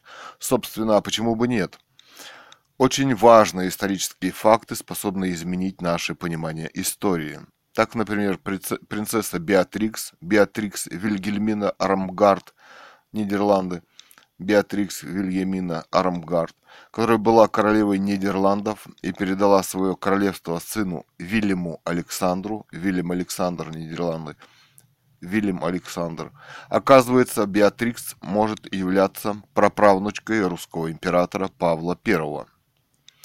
Собственно, в этом году исполняется 100 лет незаконного царского расстрела и его семьи в Екатер... Екатеринбурге, а успехи выборной русской власти не так уж велики по сравнению с царской. Непрерывная борьба за власть, и многие из них были просто устранены из этой власти. События в фильме, в фильме «The развиваются тем не менее самым парадоксальным образом. Старший сын короля нанимает убийцу, чтобы убить своего отца короля, а вместо короля а место короля занимает его брат. Его прекрасно играет английский актер Джейк Маскл, Маскл, который однажды в фильме прекрасно говорит о том, что как я теперь полит-иммигрант. Его выгоняют с королевского места старший сын короля. Дочь королевы принцесса Элеонор Александра Парк соперничает с мамой, ну, например, в показах моды. Принцесса всегда сногсшибательна и по-современному всегда одета. У нее красивый, интересный в фильме роман с охранником, актер Том Оустин. А, великолепно играет отца охранника Ричард, Ричард Брейк. Сериал пока что кончается на том месте, что вся семья объединяется против короля Роберта, убийцы отца, чтобы поставить младшего сына короля. Хотя у многих членов семьи там разные цели. Например, мы знаем, что королевой единственной хочет быть мать. Этот сериал смотрится с подлинным интересом. Мы так устали от бесчисленных американских супердешевых детективов, в фильме, тем не менее, поставлены очень важные современные вопросы. Так что же лучше, монархия или президентство в государстве? Вопрос. Я, например, думаю, что современный французский президент Макрон, которого мы видим в СМИ вместе с королем Нидерландов, Вильям Александр, все же выбрал бы быть королем Нидерландов, не только бы потому, что он э, мог бы править 10-40 лет, он мог бы провести реальные реформы в обществе и не бояться судьбы предыдущего французского президента, который вдруг стал обычным гражданином. Давайте все же не будем забывать, что король может родиться только от короля. Например, во французском сериале «Версаль» короля Людовика XIV, построившего Версаль и его брата, очень хорошо играют два актера – Джордж Благден и Александр Влахос. А еще, конечно, жену брата короля. Отличный современный королевский сериал. О некоторых интеллектуальных проблемах современного понимания, как монархической власти, так и выборной, я написала в, в своем романе «Русская монархия». Читать роман на Google диске и в интернете свободно. 030618. Автор Ганова Людмила.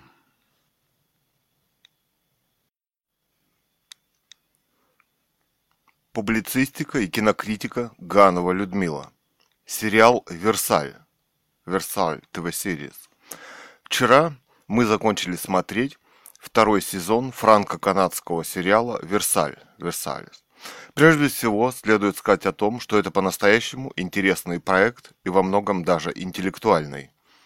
Франция короля Людовика XIV – одна из важнейших страниц истории королевской Франции, когда король Людовик XIV мучительно пытался найти пути развития королевского общества.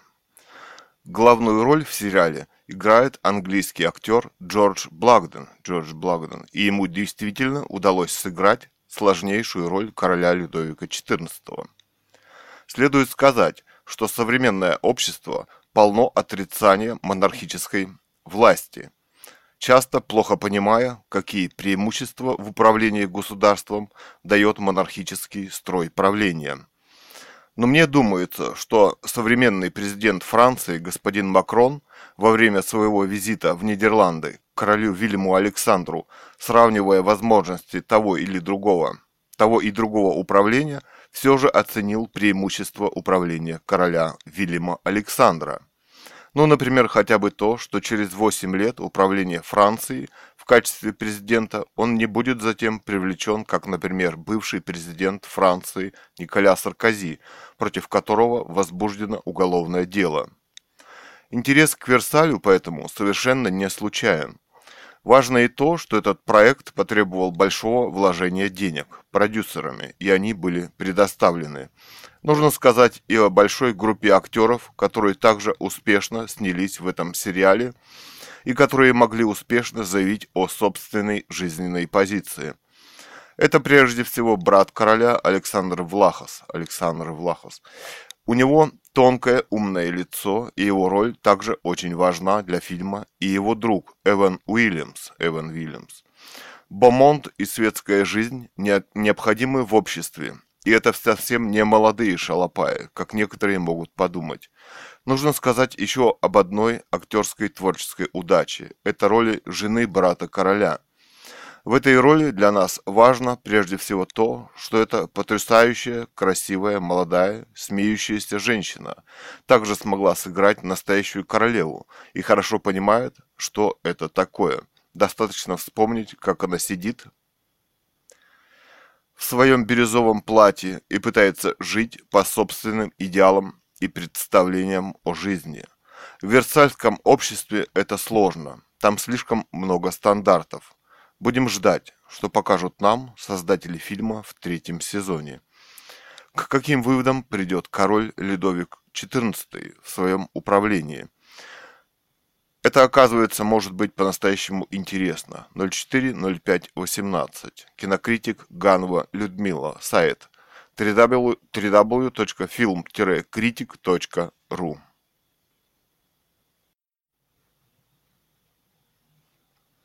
Публицистика Гановой Людмилы. Март 2018 года. 3.03.2018. Вильям Александр.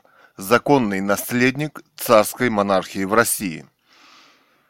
Очень важные исторические факты способны изменить наше понимание истории – так, например, принцесса, принцесса Беатрикс, Беатрикс Вильгельмина Армгард, Нидерланды, Беатрикс Вильгельмина Армгард, которая была королевой Нидерландов и передала свое королевство сыну Вильяму Александру. Вильям Александр, Нидерланды. Вильям Александр.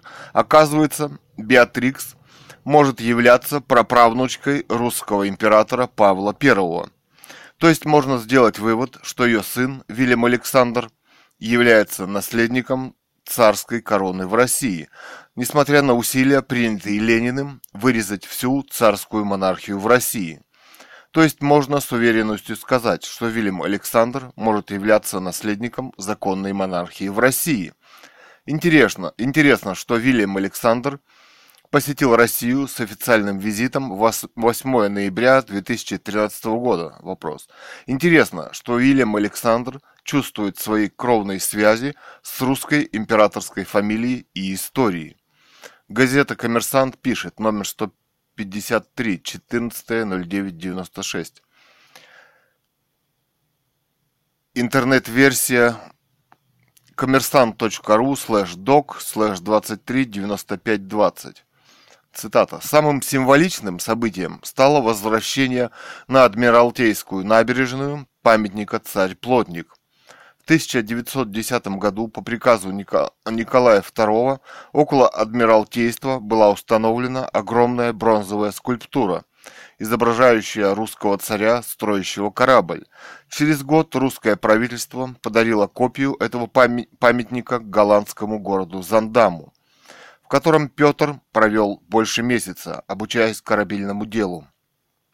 Петербургский царь-плотник был уничтожен вскоре после революции, спустя 85 лет. Голландия делает России ответный подарок, возвращает на старое место точную бронзовую копию Николаевского дара. Главным, главным светским персонажем недели стал его королевское высочество Вильям Александр, принц Оранский, в официальную часть программы визита входили посещение главных исторических и культурных достопримечательностей Петербурга, церемония открытия Дней Нидерландов в Александриинском театре и встреча с губернатором Яковлевым. История, она движется всегда какими-то своими путями, которые мы не всегда понимаем.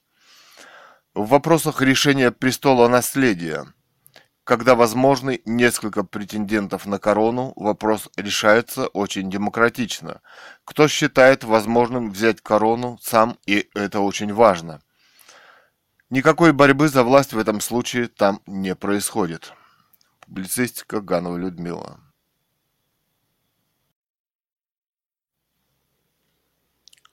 Публицистика Ганова Людмила. Август 5. 2014 года.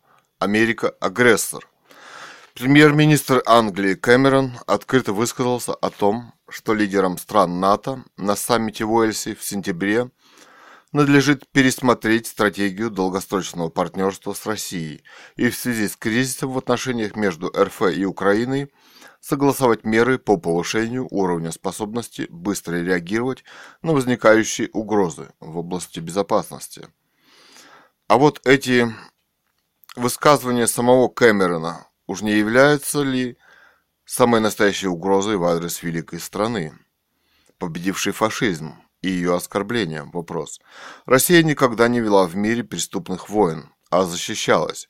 Кэмерон спрятался под крылышко НАТО. А что такое НАТО? Это военный союз государств. И этого достаточно. На него ведь никто не нападал, чтобы что-то пересматривать в его политике, а вот они уже обещают, чтобы быстро и точно нападать. И это, и это оказывается в связи с событиями на Украине. А что, собственно, произошло на Украине? Украина стала государством-банкротом, которое не может платить по своим бизнес-обязательствам, по контрактам, которые заключила. В частности, Россия за нефть, в частности, России за нефть и газ, которые получила. В результате политики Ющенко, Януковича и Порошенко. Они ее и обокрали. Украина, как страна, оказалась банкротом. Откуда миллиарды у Порошенко? Украина сделалась нищей страной, неспособной самостоятельно жить. Вот она и стала распадаться. Это естественное желание Крыма вернуться к тому, с кем он вместе был.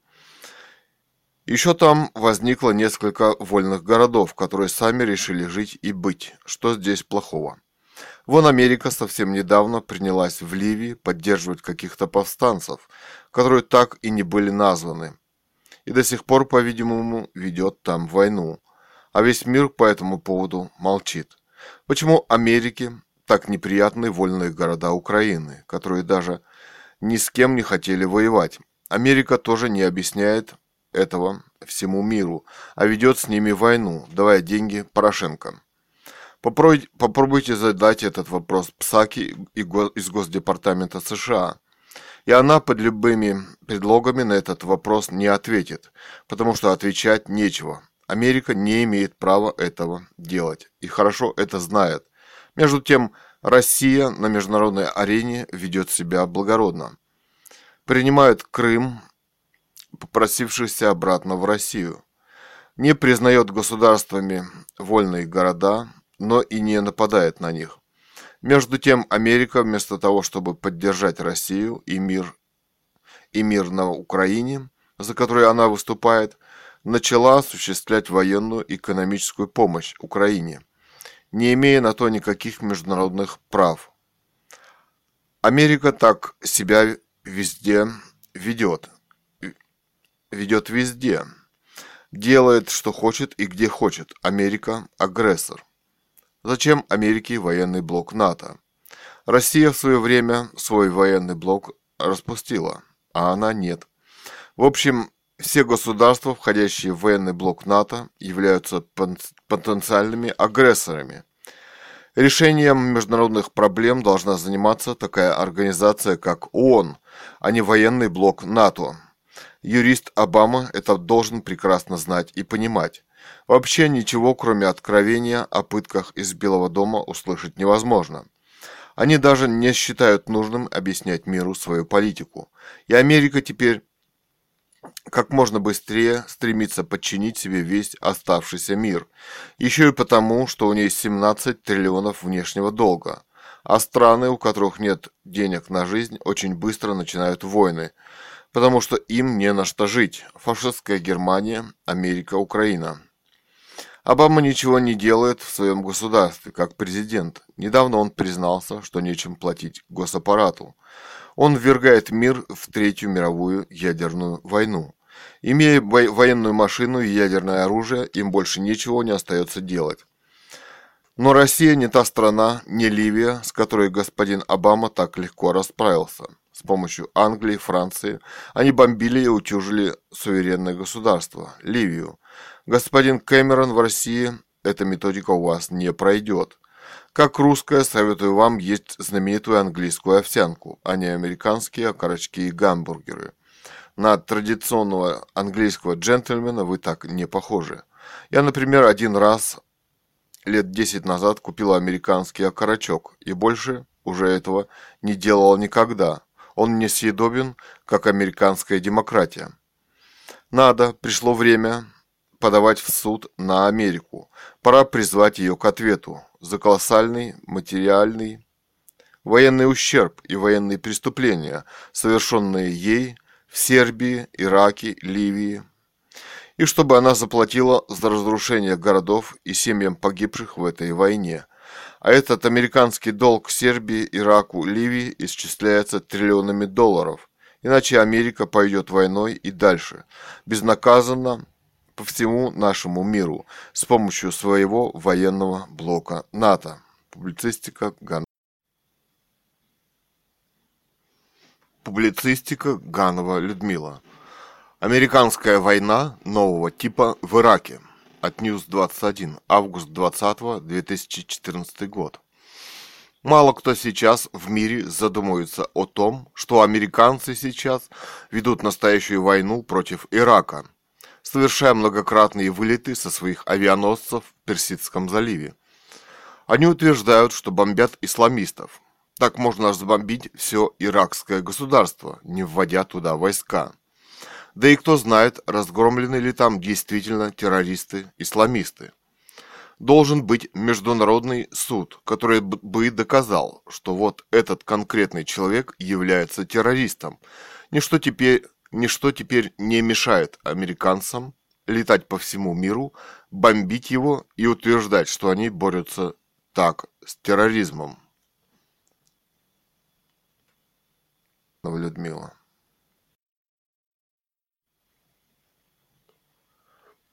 Публицистика Ганова Людмила. Демократия как форма управления государством и миром. Вы, наверное, заметили, что Америка и американские президенты свободно вмешиваются в дела любого суверенного государства под очень простым предлогом. В этом государстве не хватает демократии, а предлогом может быть любое происшествие, придуманное, созданное или действительно происшедшее – что подразумевается под демократией? И является ли в этом случае Америка страной эталона демократии? А вот недавно митинги, прошедшие против полицейского произвола в самой Америке в 90-х городах, разве не показали всему миру и самому президенту Обаме, что он не является эталоном демократического президента, что он и американская нация думают, чувствуют и живут совершенно по-разному – что выборная демократия, когда страна в течение небольшой или большой избирательной кампании знакомится с человеком, о котором она до этого ни разу не слышала, не видела и не знает, что он делает и как он живет, это очень, очень опасно для любого выбранного государства. Даже в беседе с русским журналистом после своего, своего избрания, когда Обама должен был стать быть счастлив, после того, как Америка дала ему шансы сделать конкретно, сделать что-то конкретно для самой Америки, мы так и не услышали даже самых коротких слов, каким он видит американское государство, и что собирается конкретно сделать он сам в Америке в качестве президента. Он не высказал ни одного слова благодарности тем, у кого он учился, тем президентам или людям, которые являются для него примером. Ни Мартину Лютеру Кингу, который боролся за права черных и погиб, то есть за его права, чтобы он смог стать президентом. Ни президенту Джона Кеннеди, который, будучи белым и богатым человеком, боролся за гражданские права негров в Америке. А ведь он в первую очередь обязан им, что смог стать первым черным президентом Америки. Президент страны – это в первую очередь политик. До этого он был сенатором и тоже работал с черными бедными людьми. Это конкретно было предложено, что конкретно было предложено и сделано им в качестве сенатора. Как мы видим, конкретно ничего. Такой политик очень опасен в своей собственной стране. Но его собственное производ... президентство показывает всему миру, что он пытается сделать Америку сверх... сверхдержавой, которая способна завоевать весь мир под разными демократическими уловками и претензиями. Он развязывает войны с богатыми современными государствами. Ливия, Продолжают старые американские войны, затеянные предыдущими президентами, не стесняясь тем, что там правили режимы, которые они же и насадили. И что главное, это прибрать к рукам те экономические богатства, которые созданы в этих государствах. Молчат государства, которые вошли в американский блок НАТО. Это практически вся Европа способствует избранию таких президентов, как Обама, сама американская политическая. А вот уже на карте мира вспыхивает новая война. Система, состоящая из двух партий, республиканцев и демократов, которые даже неясно по какому принципу разделяются. В светском государстве не должно быть никаких партий. Люди должны избирать выдающихся, образованных, талантливых, гуманитарного технического склада, с деятельностью которых она хорошо знакома, по их достижениям и светским достижениям в печати. Именно поэтому нужен открытый светский доступ, возможность печататься в СМИ. Как мы знаем, такого доступа нигде нет. Кроме того, Америка – страна, живущая в колоссальный кредит. Каждый гражданин который может завтра оказаться на улице.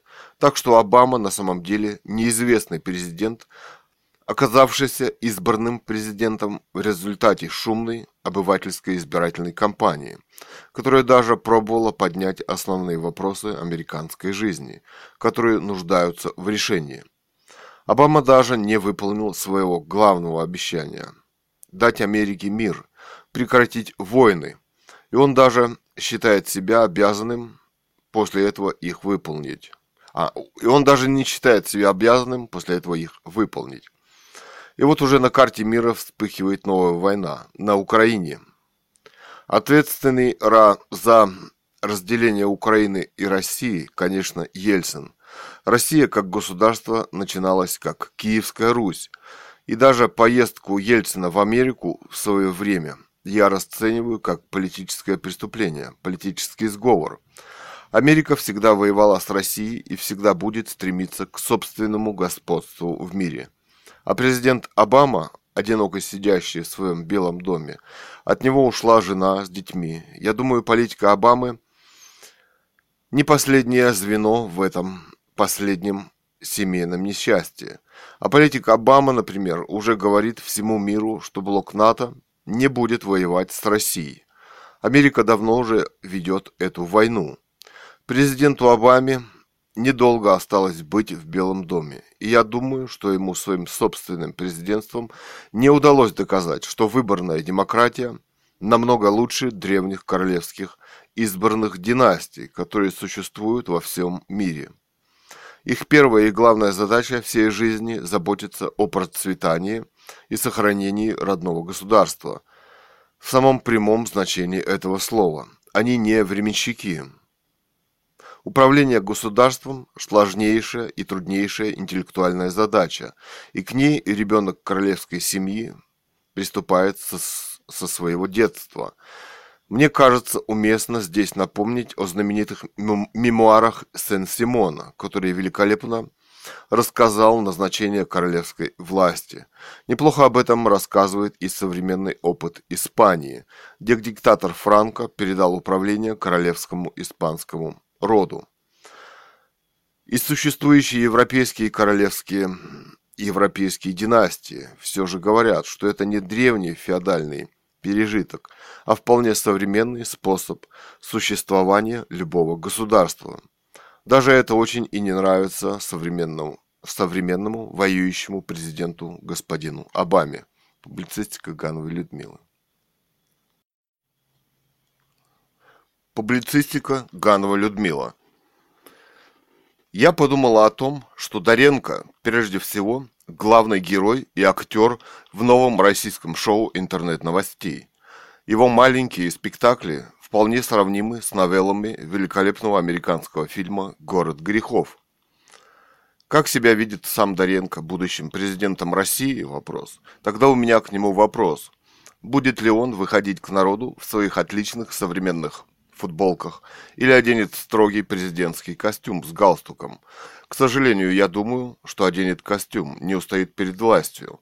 Иногда мне кажется, когда я смотрю в его большие печальные глаза, что Доренко просто читает бегущую перед ним строку и, скорее всего, не может отступить от написанного ни на словечко. Когда человек сам думает, то он говорит совсем не так – а тот, кто думает за Доренко, думает неважно, и ему совсем не важен сам Доренко. В своих последних выступлениях Доренко это стал хорошо понимать. Роль говорящей куклы, обличителя – это самое популярное и избитое вместе с тем российское шоу. Мы уже их столько пересмотрели в нашей российской истории, начиная от броневика, который так любовно используется в ней – кончая желанием Лимонова немедленно развязать войну с Америкой. Любой повод для него хорош. Недавно он мечтал о поставках наших ракет для этой же цели в Сирию. Вот какие у нас мечтатели. А вот если бы вы, вы видели Доренко сидящим по-светски в кресле и ведущим светскую беседу с одним из шоуменов нового российского интернет-канала, пьющим с ним виски – Правда, я пожалела, что это не наши российские коньяки. То вы увидели бы Доренко светским, улыбающимся, хорошо и дерзко говорящим обо всем на свете. Это была очень красивая беседа, и жаль, что в голову никому не пришло в голову посадить его в современное, красивое, дорогое кресло, рядом со столиком, на котором бы было, ну, хотя бы чай, хороший кофе, конечно, конечно, с хорошим с коньяком и лимоном.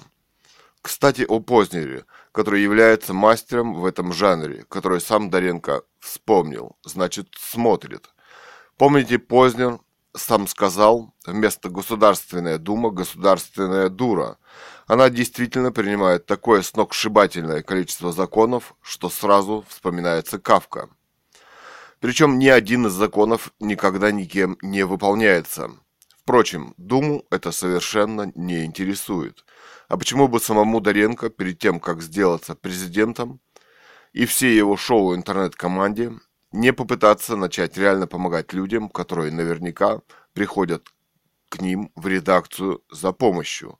Это помогло бы ему реально начать разбираться в нашей заколдованной жизни, от которой он очень далек, в которой он так плохо разбирается и которую он так не любит.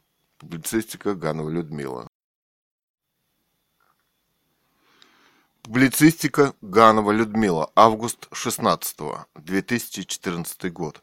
Фосфорные бомбардировки. Вчера с экрана интернета я увидела бомбардировку фосфорными бомбами города Донецка и смотрела на них как зачарованная, потому что я отказывалась верить тому, что видела и слышала. Да, похоже на фейерверк, но эти фосфорные светящиеся в небе брызги при попадании на кожу человека прожигают ее до кости, и воздух, отравленный ими, сжигает ваши легкие. Международные конвенции запретили их применение против мирных жителей.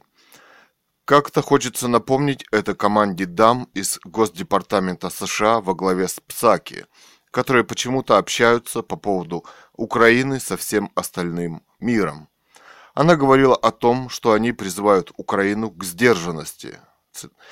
Она безапелляционно утверждала, как само собой разумеющееся, что Донецк и Луганск, и Луганск должны принадлежать Украине. Но Донецк и Луганск не собирались воевать с Украиной, а вот как они собирались с ней жить экономически, это даже самого президенту Обаму не должно волновать. А вот на каких основаниях Америка вдруг взялась поставлять на Украину военную и экономическую помощь воюющему со своей страной президенту, очень бы хотелось это услышать. И лучше бы это сказал все же сам президент Обама, потому что это было и его решение.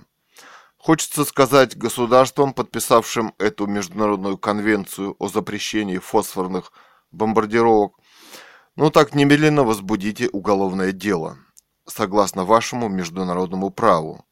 Ищите, кто эти фосфорные бомбардировки проводил, кто, когда, где подписал приказ о их выполнении, и, и немедленно проводите международный суд, пока мирные живые души еще остались в Донецке и Луганске. Иначе вы делаетесь соучастниками этих международных преступлений.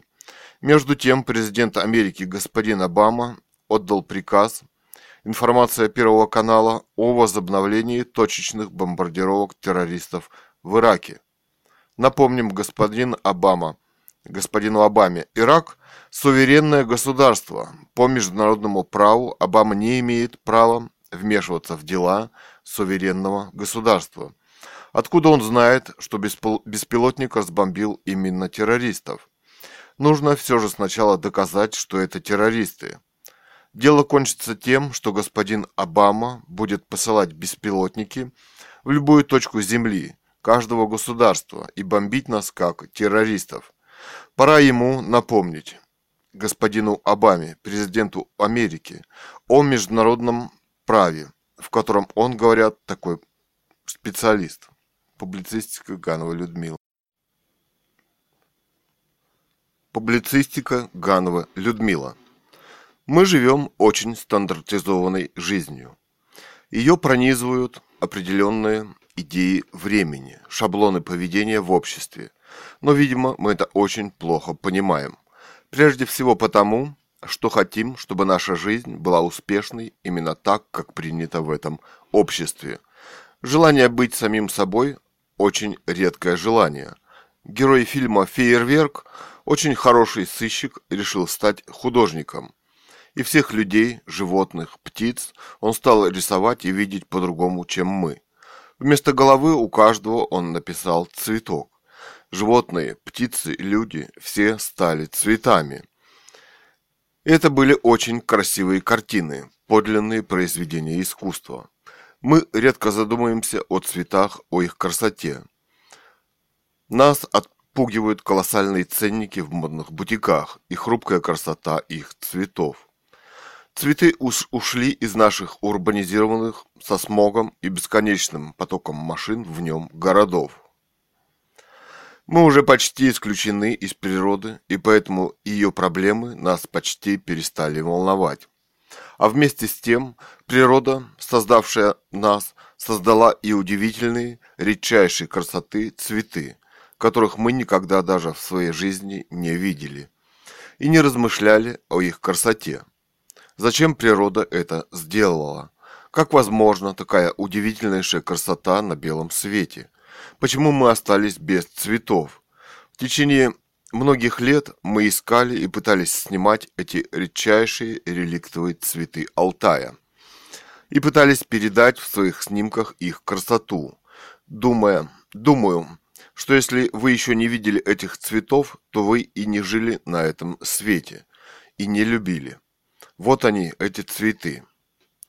Нежнейшая, небесная, синева крошечных незабудок, сияние подснежников рядом со снегом, огонь огоньков, от которых невозможно оторвать глаз, кукушкины слезки с тончайшим запахом, так похожие на редкую красивую птицу, высоченные стрелки золотой разги, и каждая стрелка уже похожа на настоящий букет с медовым запахом. Нежнейшая медуница, над букетиком которой всегда вьются пчелы. Сказочный белый букет таволги, от которой невозможно оторвать глаз. И тонкая стрелка огненно-красной гвоздики, мерцающей в глубине берез. Таинственная чаша малинового пиона с золотом внутри. По скриптум. Мы должны за них сражаться, пока они еще есть на земле. Наши проекты «Аукцион современного искусства», «Ауктион21.ру», «Арт-21.ру», арт-критик Ганова Людмила, современные художники Кэт Ган и Цуриков Илья.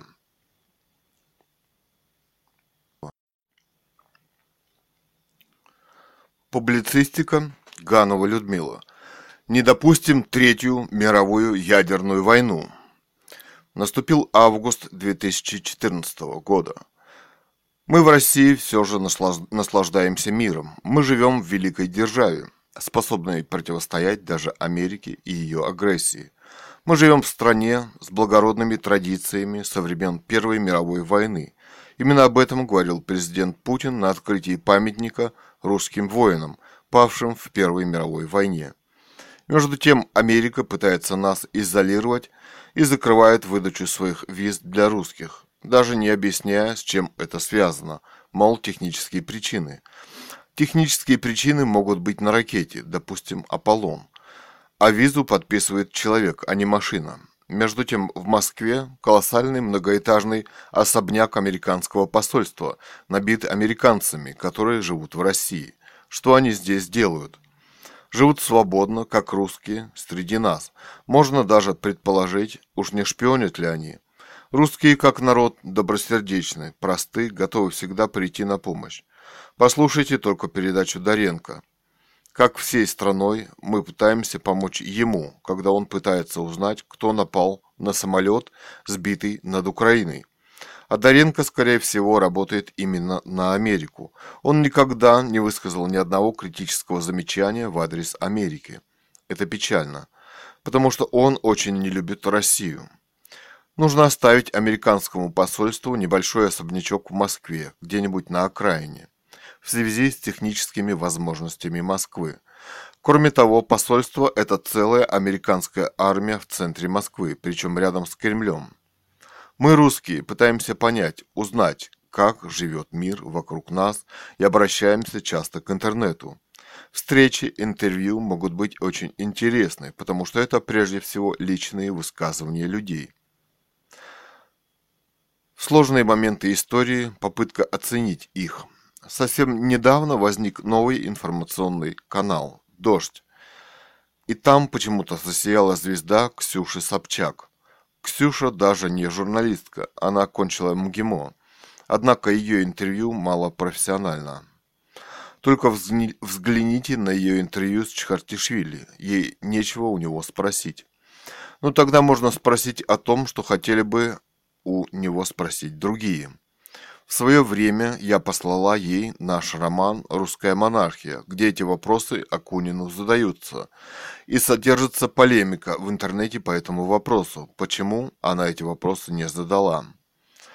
Последнее, последнее интервью, которое я с большим интересом посмотрела и слушала, смотрела и слушала. Это было интервью летчицы Савченко, которая воевала на Украине в армии Порошенко. Это была это было захватывающее интервью. Я увидела перед собой очень незаурядную, храбрую, современную женщину, которая пошла воевать, хотя она на самом деле хотела быть журналисткой. Украина мгновенно стала воюющей страной против своих же граждан, и она думает о своем месте в войне. Думает сложно и трудно. Она сделала много ошибок, но она приготовилась к собственной смерти, и она, и она сказала, и она считает, что дело идет к Третьей мировой войне. И ей даже не важно, расстреляют ее или нет. Вместе с тем, она честнее Ксюши Собчак, которая думает, что выкрутится и в этой сложнейшей ситуации. Такие же глаза у Доренко, и он также крутится в своей передаче. А какие глаза бывают у Жванецкого, который никогда не сказал ни одного доброго слова в адрес России, как дежурный по стране.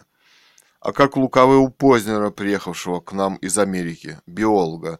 У нас что нет своих русских журналистов, окончивших МГУ и так далее. Почему они, люди, занимающиеся российской журналистикой не вспомнили, что сказали нам Стругацкие в своем романе «Обитаемый остров», где описываются последствия ядерной войны. И одна из главных мыслей этого романа, что они, люди, э, допустившие ядерную войну, потеряли свою собственную планету и не смогут восстановить ее уже никогда.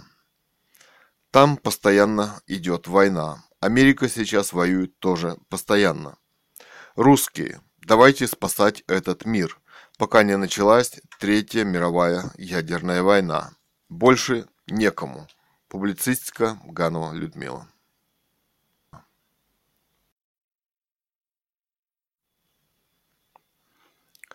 Публицистика Ганова Людмила. Август 6 2014 года. Геноцид против мирных жителей в Донбассе. Никаких ополченцев там нет. Каждый из нас стремится составить и собственное мнение о том, что происходит сейчас на Украине. Мы смотрим на ютубе ролики самых разных сторон и пытаемся понять и оценить ситуацию. Это непросто. Вчера, например, 5 августа появился ролик из администрации ополченцев с выступлением Царева. Это обращение к президенту Америки, Обаме, где происходящее на Украине и Донбассе называется геноцидом – Убито уже 1129 мирных жителей, а города обстреливаются уже баллистическими ракетами. Действительно, на одном из роликов вы видите рядом с домом украинской учительницы колоссальную воронку 3 метра глубиной. Она действительно поражает. Между тем Госдеп, именно он почему-то разговаривает с мировой общественностью, а точнее ПСАКи, по-прежнему уверяют, что у них таких сведений нет – они такими сведениями не располагают. Разведка им их не предоставила. Собственно, причем здесь разведка? Пусть американские журналисты едут на Украину, снимают происходящее и выкладывают в своей прессе в интернете и интернете. Почему их там нет? Кто их туда не пускает?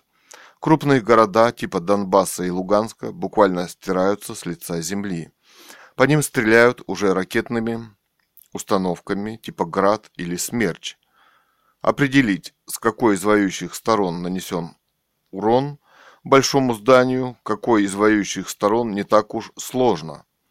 Псаки, не зная этого, утверждает, тем не менее, что это ополченцы. Какое оружие Украина собирается покупать на выделенные ей Америкой доллары? Тяжелый вопрос. Грады и смерчи вопрос. Чтобы стрелять по Донбассу и Луганску вопрос. Собственно, это только там и происходит. Почему в мировой практике и в ООН не запрещены бомбежки городов тяжелой артиллерии? Почему туда срочно не вводятся войска ООН? А пока что геноцид на Украине разворачивается полным ходом. Стираются города и убиваются мирные жители. И если вы зададитесь вопросом, кто такие ополченцы и откуда они взялись, то вы будете смотреть в интернете несколько роликов, которые выложили сами в вопрос ополченцы. Сами ли? Псаки, не зная этого, смело улыбаясь, отвечают, что это пророссийские силы, которым Россия активно и помогает. Помогает. Она смело оскорбляет Россию. А где доказательства у Госдепартамента? Их нет. И это самое страшное. Среди ополченцев есть ролики, где участники говорят только по-русски. В основном почему-то по-русски. Но выглядит, выглядят как иракцы или иранцы. У многих из них не русский акцент. Есть люди с Кавказа. В общем, кто их выложил и зачем, мы не знаем. Это могут быть и, и действия и американской разведки. Там, где Америка, там всегда повстанцы, там всегда идет война, и там никто никогда не садится за стол переговоров. Это все по-прежнему немного измененный сценарий ливийского конфликта. Только теперь повстанцев повесили на русских. Это скорее провокация. Причем в этих роликах, в этих якобы боях, им никто с другой стороны Нацгвардии не отвечает. Самого боя в реальном времени не выложено ни одного. Есть ролики и со стороны официальной Нацгвардии. Вот показывается, как готовится тяжелая артиллерия к расстрелу города Донецка. Или, как нам говорят, стоящими за ним сил ополченцев. Эти колоссальные пушки мы знаем по фильмам о Второй мировой войне. Или вот, например, показывается, как молодой человек с большим нерусским акцентом обучает бойца нацгвардии работать в этом новом современном танке. А в танке уже электронная начинка и монитор. И у вас невольно возникает вывод, что эти пушки, ракеты, танки будут стрелять именно по мирным городам Донецку и Луганску, по мирным жителям Украины. И именно для этого их устанавливают. И что никаких ополченцев на самом деле нет. И это наемники американцев и Порошенко. Миллион беженцев уже в России из этих городов. А Газдеп, президент Обама и вся Америка по-прежнему об этом не ведают и не знают. Ну, приехайте официально, узнайте, что вам мешает. Это именно ваша политика ваши люди в ополчении, и вы ничего не хотите об этом знать. Вспоминается путешествие господина Познера и Урганта, предпринятые ими по Америке несколько лет назад. Познер приехал к нам из Америки и утверждает, что у него русские корни. Вообще-то у них у всех в Америке какие-то корни, но это совсем не значит, что он всю жизнь свою должен сидеть на русском ТВ, да еще на Первом канале. Он на самом деле на Первом канале всю жизнь работает на Америку, потому что он никогда не высказал в ее адрес ни одного критического замечания. А сказать об Америке критического можно очень много, как видите. Посмотрите уровень бесед его и встреч на Первом канале с людьми, которых он якобы сам самостоятельно приглашает – а Ургант почему-то ведет на ТВ передачи, которые являются точными кальками американских телевизионных шоу. У Урганта нет интересных вопросов и отличной передачи. А еще он на нашем ТВ везде. Не зря Мэнсон, звезда американского рока, посоветовал ему накрасить губы, как у клоуна. Американский клоун – вопрос. Итак, мы не увидели ни одного настоящего ополченца в интернете. Зато один из нацгвардии, вопрос, пообещал, что как только они кончат с ополченцами, то они не сдадут оружие и повернут на Киев, потому что там все президенты на одно лицо. И это тоже заказной ролик.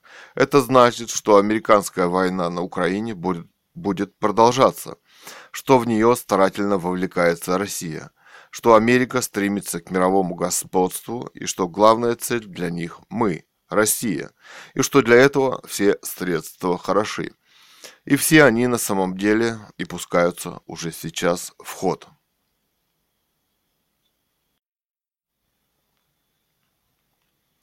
Публицистика Ганова Людмила.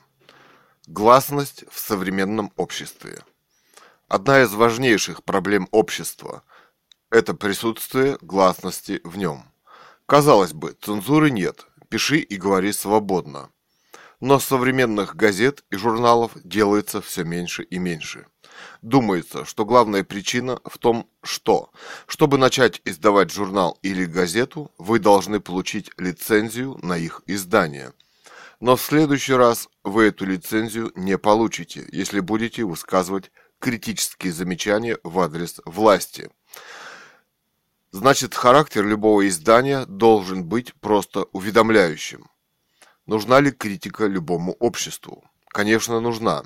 Ведь любое общество развивается, идет в своем развитии по новому неизведанному пути.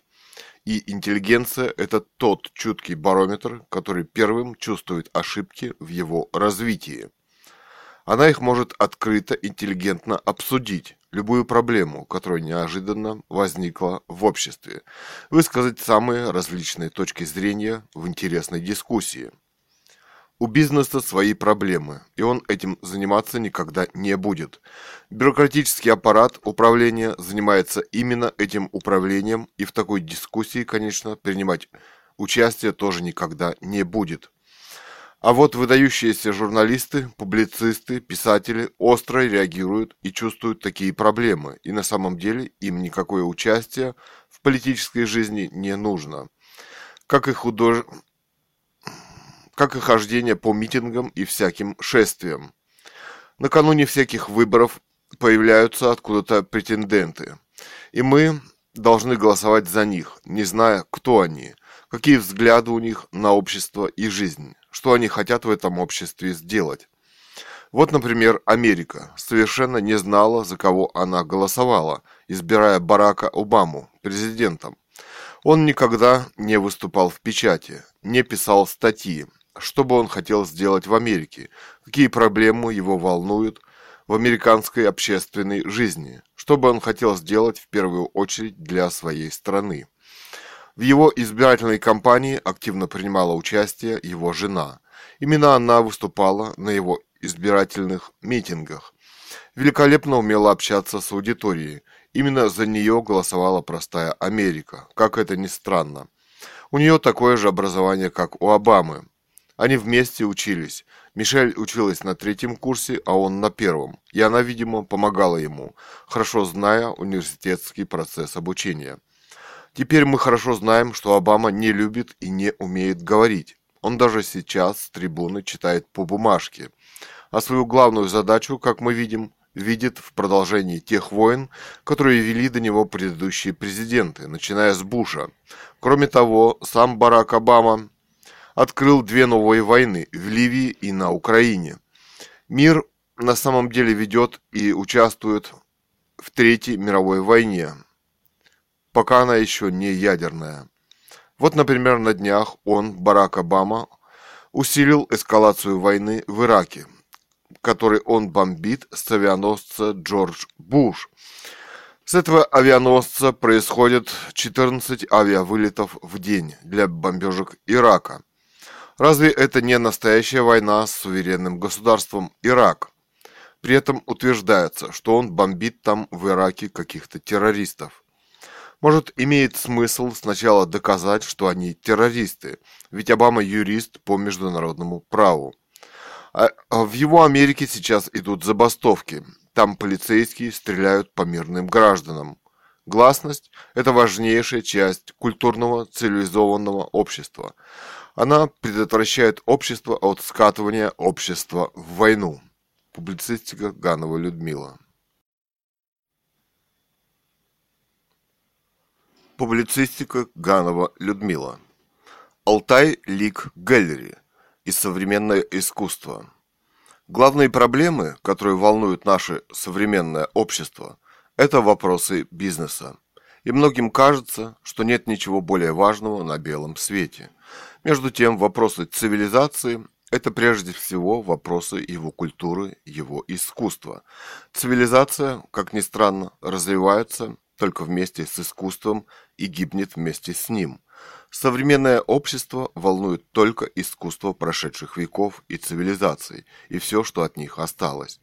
Это еще прежде всего один из способов вложения денег для бизнеса. Вопросы современного искусства в настоящее время мало кого волнуют. Одинокие гении, таланты, люди преданно служащие ему, живут среди нас, но мало кто понимает, что они прокладывают будущие пути развития общества, его существования.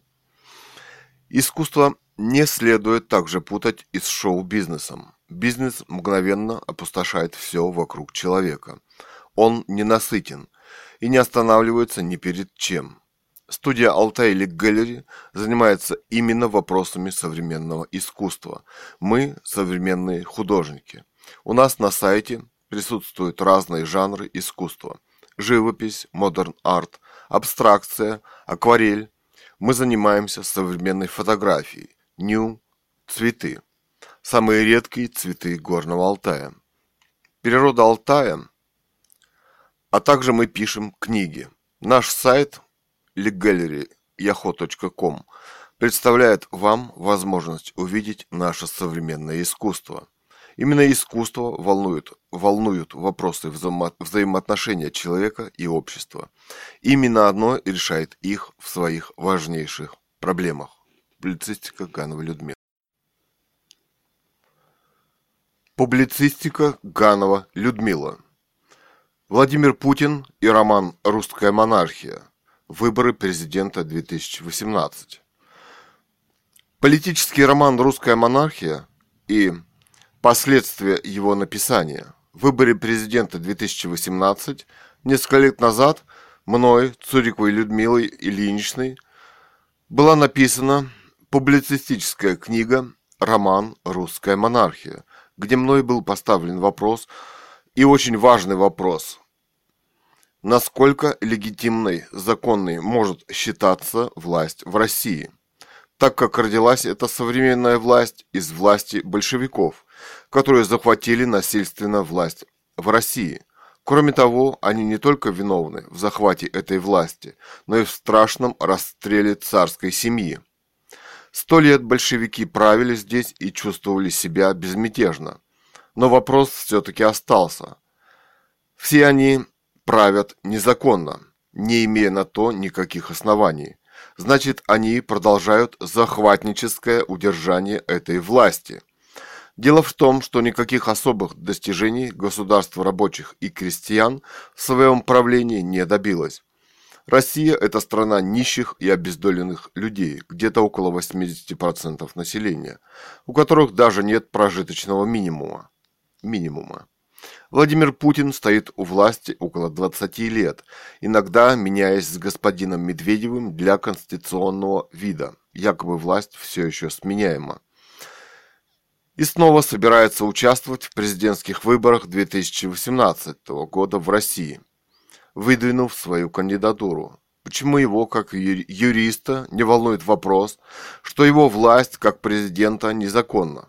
Сейчас вы можете встретить утверждение, что Николай II в 1917 году сам отрекся от власти. Но дело в том, что монархия – это наследственная власть, и эта власть даже в случае его отречения должна перейти кому-нибудь из членов царской семьи, который возьмет на себя обязанности управления государством российским. Это не обязательно прямой наследник, и все это и все это решение зависит только от самой царской семьи и только от нее. Не нужно пользоваться незаконными судами, исками там и так далее. В мировой истории существует прецедент, а именно диктатор Франко, Франциско Франко Баамонде, испанка Франциско Паулина Германегильда, Теодула Франко Бехамонде – отказался от захваченной королевской власти и вернул ее законному владельцу – король Хуан Карлос и королева София Греческая. В 1947 году диктатор Франко восстановил монархию в Испании, которая существует там и по сей день.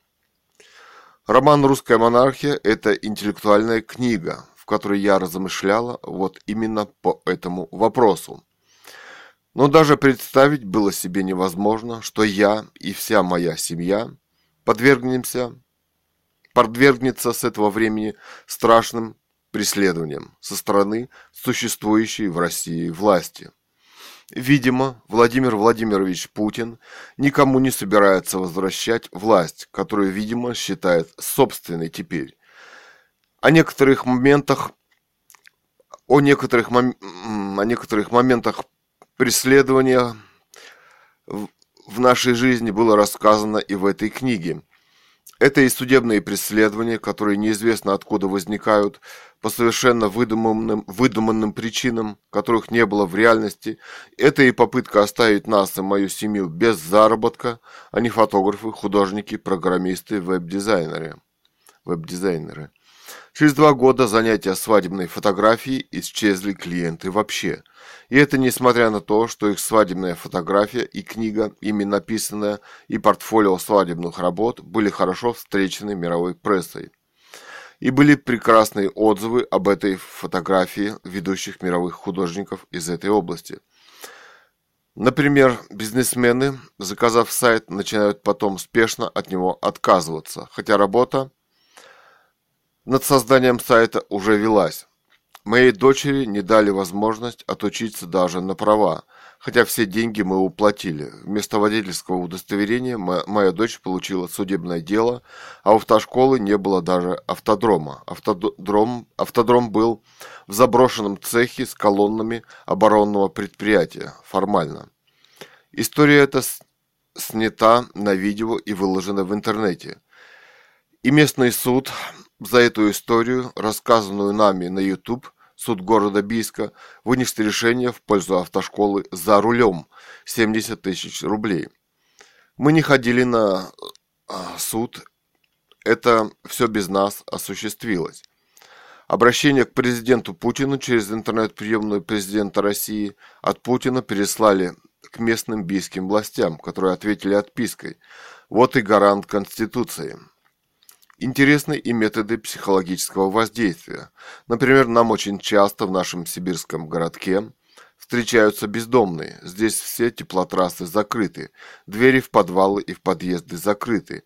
Зимой бездомный, бездомный при минус 40 даже и день не перезимует на улице. Они бывают ждут у нашего подъезда, стоят и, и ждут. Бездомных здесь быть не может и ждать они тоже, как вы понимаете, никого не могут. А сколько методов давления в супермаркетах вы даже не представляете, самых изощренных, где на тебя в конечном итоге многоточие. Однажды на меня напали хулиганы в собственном дворе и изломали мне кости лица. Самое интересное, что они не были посажены и продолжают жить в этом в моем дворе. Недавно была снова сделана попытка этим же уголовникам спустя уже годы переехать меня на пешеходном переходе. Причем он остановился и вышел разбираться уже со мной с топором в руках. В общем, я хотела бы, чтобы все эти... Но это, конечно, еще не все, но хотя бы часть из них стали достоянием мировой общественности. Кроме того, я не состою и не состояла ни в одной из политических партий, и ни в одном общественном движении. Мои дети художники, а дочь Екатерина – современный поэт 21 века, интернет-ник Кэт Ган. Размах Присутствие ФСБ в моем городе просто потрясает, и количество сверхдорогих машин, хотя в нашем умирающем городе закрыты почти все предприятия. Просто удивителен. С меня, с моей семьей просто не спускает глаз, мешают просто на каждом шагу. Видимо, там разрабатывается план на каждый день, видимо, с учетом наших планов.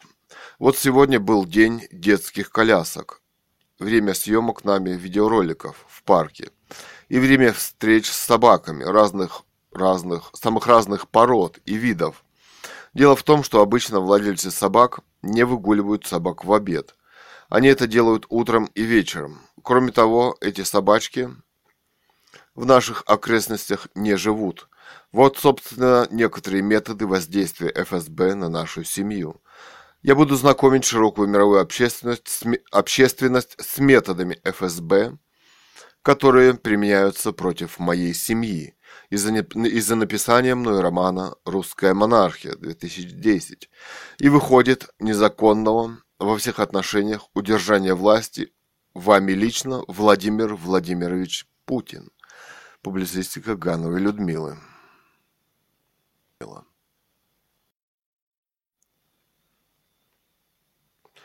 Публицистика Ганова Людмила. О невестах. В популярной песне отечественной звезды Муми Тролля поется Как бы тебе повезло, моей невесте. Завтра мы идем тратить все свои, все твои деньги вместе. В России мы все же стали склоняться к американскому видению жизни свадебной пары через свадебный договор. Но наши миллиардеры поддерживаются старого русского порядка. Даже при разводе миллиардер Абрамович оставил своей жене и детям практически половину своего состояния. Любая американская семья практически живет каждый свой день в кредит и может всего лишиться тоже каждый день. Жванецкий остроумно высмеивал советский порядок вещей, когда советский человек ничего не мог оставить своей семье, даже после смерти. Русские сейчас хотят своим детям что-то оставить, но иногда бракоразводные процессы богатых в желтой прессе выглядят просто чудовищно. Женщины лишаются всего, даже возможности общаться со своими детьми – и суд почему-то идет навстречу деньгам. Культуры все же нам иногда не хватает. А вот в суде должны быть строгие законы на этот счет. Я, как и очень многие русские, люблю современную русскую интеллектуальную звезду, группу «Мумий Тролль». Он чувствует так же, как живем и чувствуем мы. Публицистика. Ганова Людмила. Публицистика. Как складывается понятие современного искусства? Какие имена в нем останутся и почему? Мы часто забываем, что произведение искусства – это очень сложная вещь. Художник живет и творит в определенное время, поэтому понятие времени, в которое он жил для искусства, очень важно. И многие исследования творчества художников привязываются именно ко времени, в которое он жил и творил. Кроме того, эпохи создают определенные стили, которые преобладают в определенное время. Эти стили являются открытиями, и эти открытия уникальны.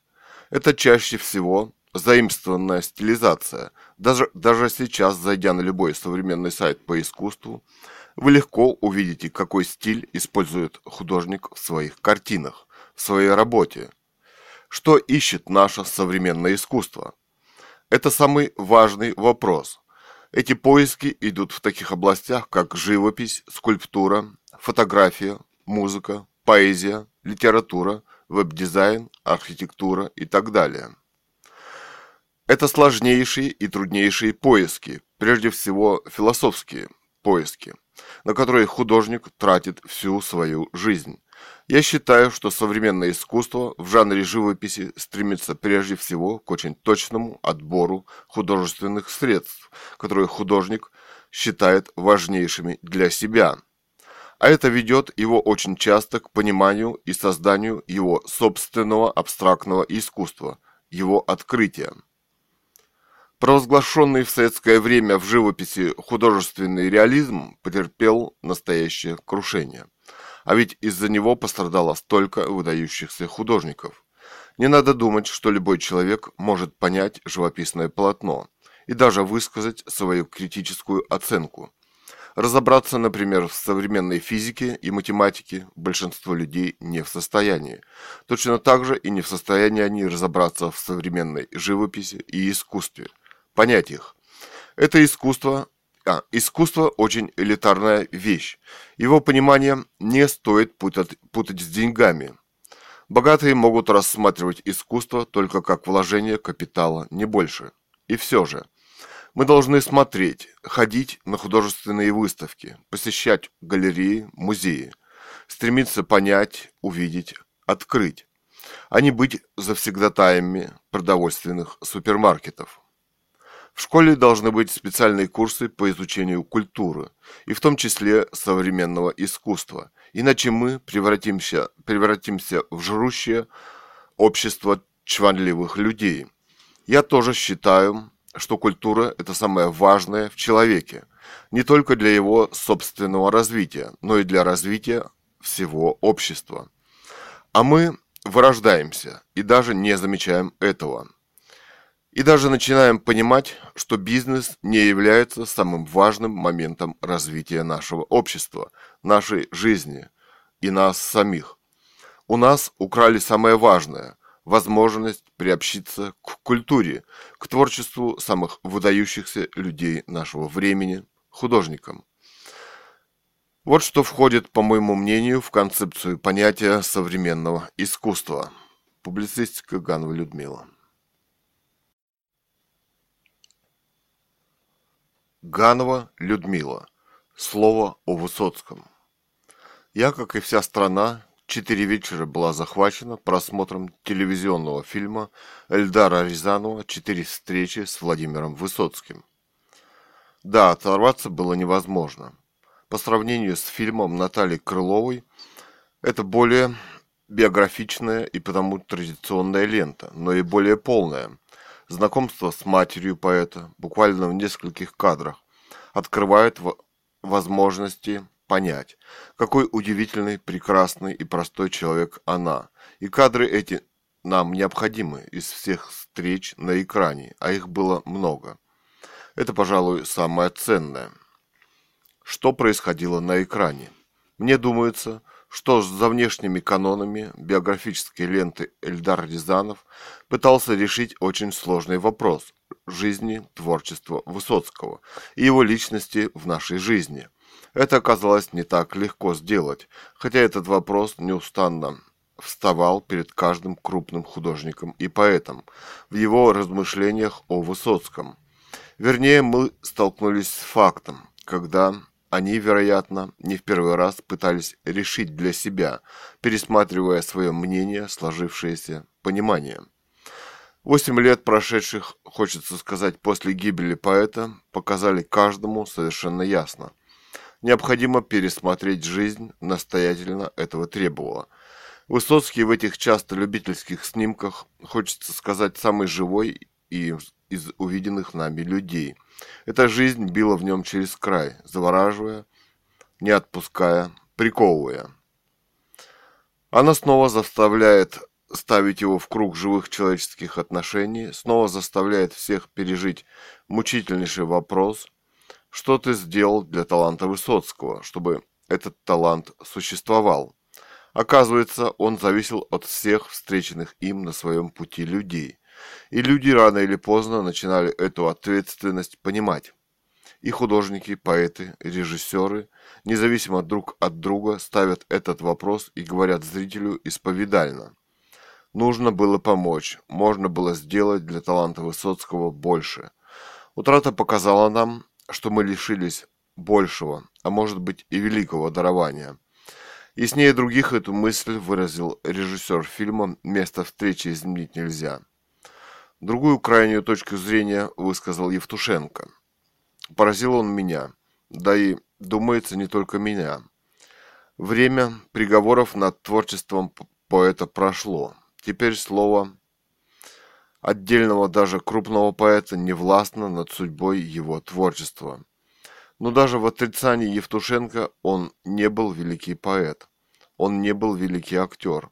Уже существует сама эта постановка вопроса. Для Евтушенко прежде всего важно то, что в нем жила разнинская пугачевская свобода. Ну что же, дар свободы – это великий дар, и то, что он реализовался именно в творчестве поэта Высоцкого, актера, его авторской песни – это же несомненно.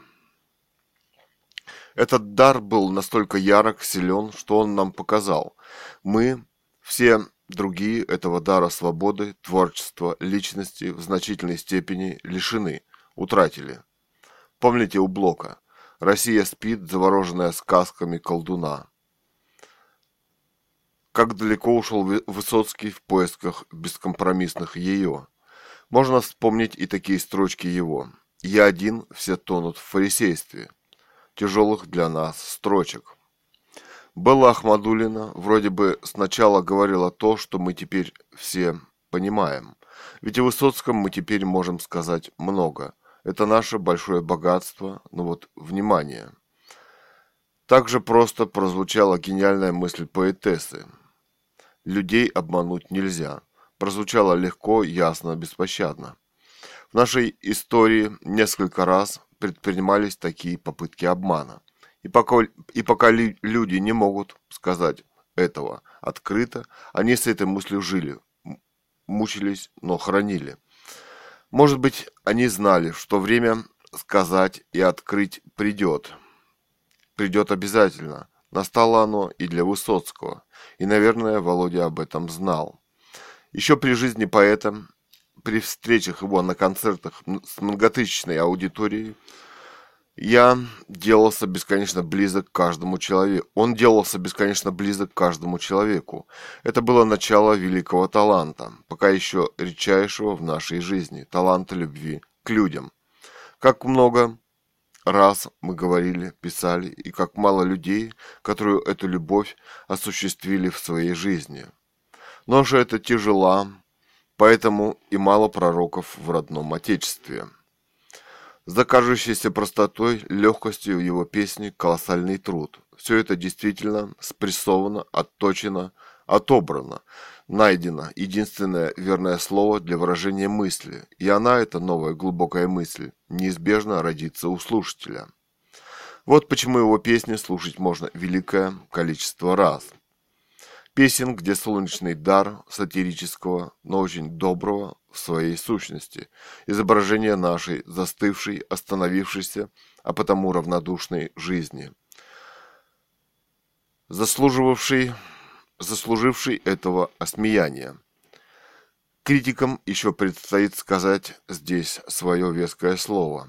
Не от, Пушин, не от пушкинской ли балды истоки – Высоцкий продирался сквозь искусные препоны, преграды, когда казалось, его слову не пройти, не суждено увидеть белого света.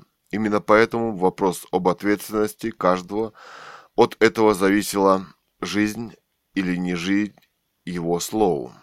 Жить или не жить его слову. Важный вопрос современности. Даже возможно, что эти литературные чины и поныне здравствуют. Вот приносит Вознесенский сам Вознесенский сборник стихов Высоцкого Егору Исаеву. Вот он принимает, а вот он, немножко погодя, сообщает, что там, наверху, дирекция, дирекция издательства в своем отказе стоит насмерть. Возможно, что кто-то из нее и сейчас стоит насмерть у чьих-то других стихов. Так и хочется сказать, автора. А вот что мне хочется сказать еще – в 1987 году мне посчастливилось быть на шукшинских чтениях 87. По-моему, он, как секретарь Союза писателей, возглавлял делегацию писателей на шукшинских чтениях. И, и произошло здесь вот такое примечательное событие. С катунскими ноктюрнами на бийской сцене выступает поэт Дальнего Востока Баченин. Стихи посвящены Шукшину – он осознает в них невозможность гибели Катуни в связи с намечающимся на ней строительством ГЭС. А вот на пикете Егор Исаев даже не объявил выступление поэта. И тот молча просидел в президиуме, а Катунь, вольная и прекрасная, разворачивалась за спиной президиума. Роман Гановой Людмилы «Катунский дневник по понедельникам» literatura-21.ru.github.io В данном случае все зависело от Егора Исаева, а может быть просто оказалась, при... сказалась привычка заставлять молчать. Высоцкому, наверное, говорили не раз, это не талантливо, несовершенно, здесь, здесь надо переделать, доработать, переработать. Что же это, если не издевательство, не, профана... не профанация таланта? не недобросовестное отношение к своим служебным обязанностям. Может быть, имеет смысл посмотреть и лишить теперь в эпоху гласности и демократии авторов этих утративших профессионализм и честность, кри, честность критиков и рецензентов своих постов, которые они занимают безмятежно, наверное, пожизненно. Всегда всего лишь высоких книжных постов, возможностей влиять на современную литературную жизнь. Ведь придут новые дарования, такие же, не похожие на Высоцкого и ни на что другое. А эти поднаторевшие в отфутболивании, точнее руководство, намертво сидящие в своих креслах, снова не дадут реализоваться в жизни этому необходимому важнейшему слову современности – как это точно почувствовал Вознесенский, сказав, что именно ему, Высоцкому, дано было выразить нашу современность. Дело дошло до того, что мы даже не захотели прислушаться к многомиллионной аудитории, которая приняла, оценила.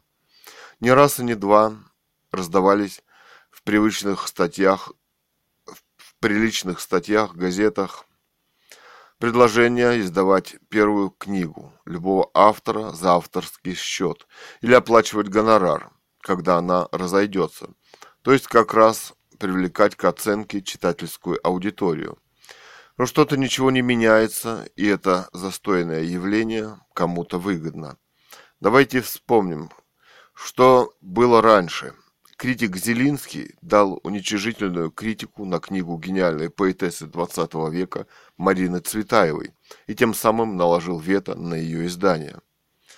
Почему мы профессиональную компетентность не связываем с заниманием, занимаемым положением, возможностью влиять на само появление той или иной книги.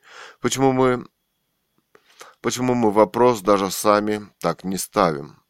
Несколько лет назад литературная газета провела интереснейшую дискуссию, где ставился вопрос о качестве профессиональной рецензии. О качестве профессиональной рецензии на присылаемые работы молодых начинающих авторов. Возник целый круг идей в читательской прессе, который в сущности позволил решить эту проблему, как она должна была быть решена уже в 20 веке. Создать современный центр в Москве или другом городе по рецензированию присылаемых рукописей, чтобы подчеркнуть профессионализм его, авторы невесело шутили, что и маститые художники слова должны не бояться подвергаться, чтобы подтверждать свой высокий уровень. Рецензирование может быть проведено в два раза и три. Такой центр мог бы работать на уровне самоокупаемости, хозрасчета. Эти предложения были рождены социальным творчеством светских людей с поразительной талантливостью, сумевших найти самую современную, нужную организационную форму для такой работы. Но эта социальная форма творчества масс осталась без применения, кто должен ее воплотить. И бюрократизация продолжает оставаться на высоком уровне. В конце 1987 года прожектор перестройки рассказал о двух огромных книгохранилищах, где десятки тысяч книг так и не нашли своего спроса. Но разве это не поразительно, что им удалось миновать все инстанции, включая самый главный, и оценку художественной ценности, наличие интересной информации.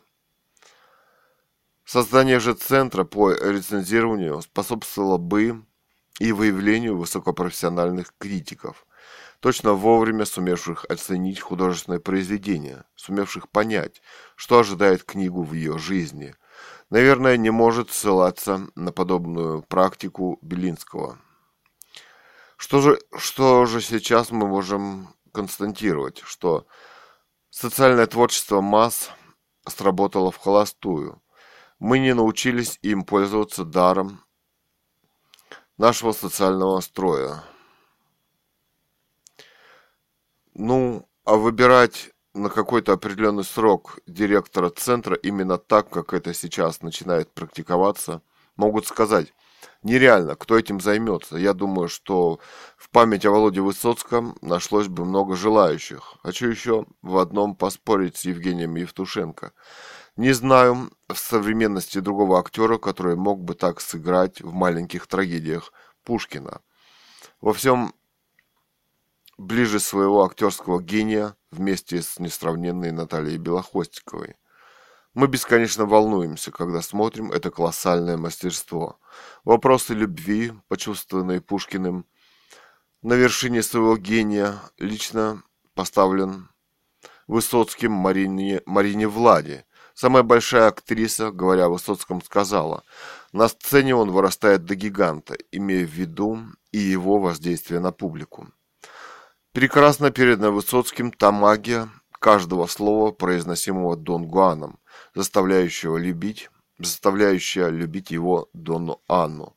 Высочайшие, сложнейшие вопросы любви э, в предельной концентрации. Даже небольшой отрывочек из Гамлета говорит нам ясно, что Гамлет нашего времени – это Высоцкий.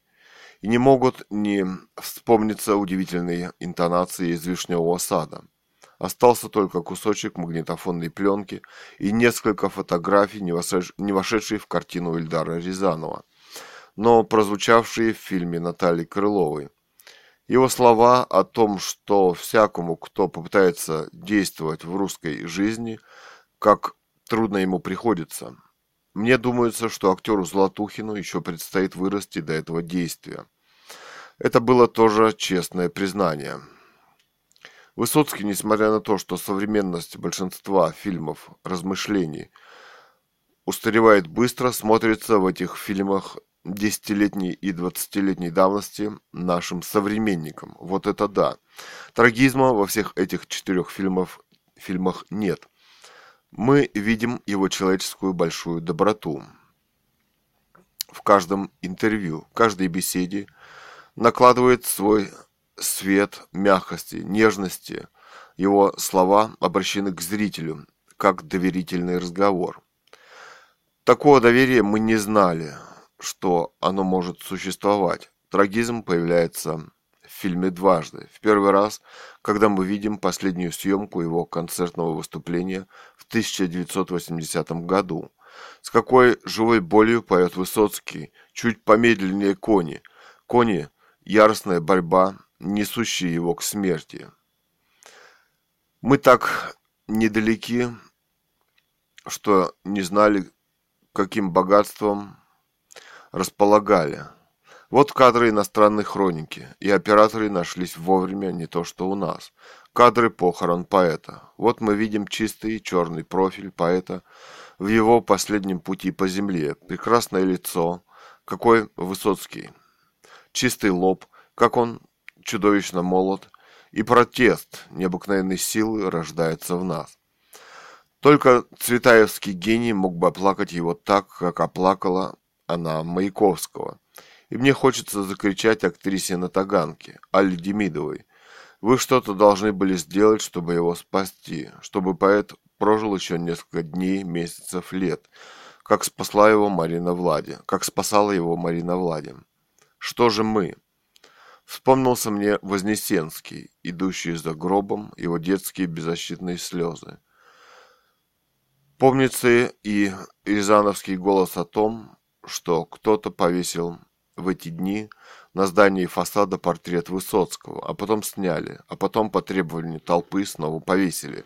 Потом его же Ильдара Рязанова экспромт, что он слушал песни Высоцкого, понял, как они прекрасны, и он успел позвонить живому, живому Высоцкому и сказать ему об этом.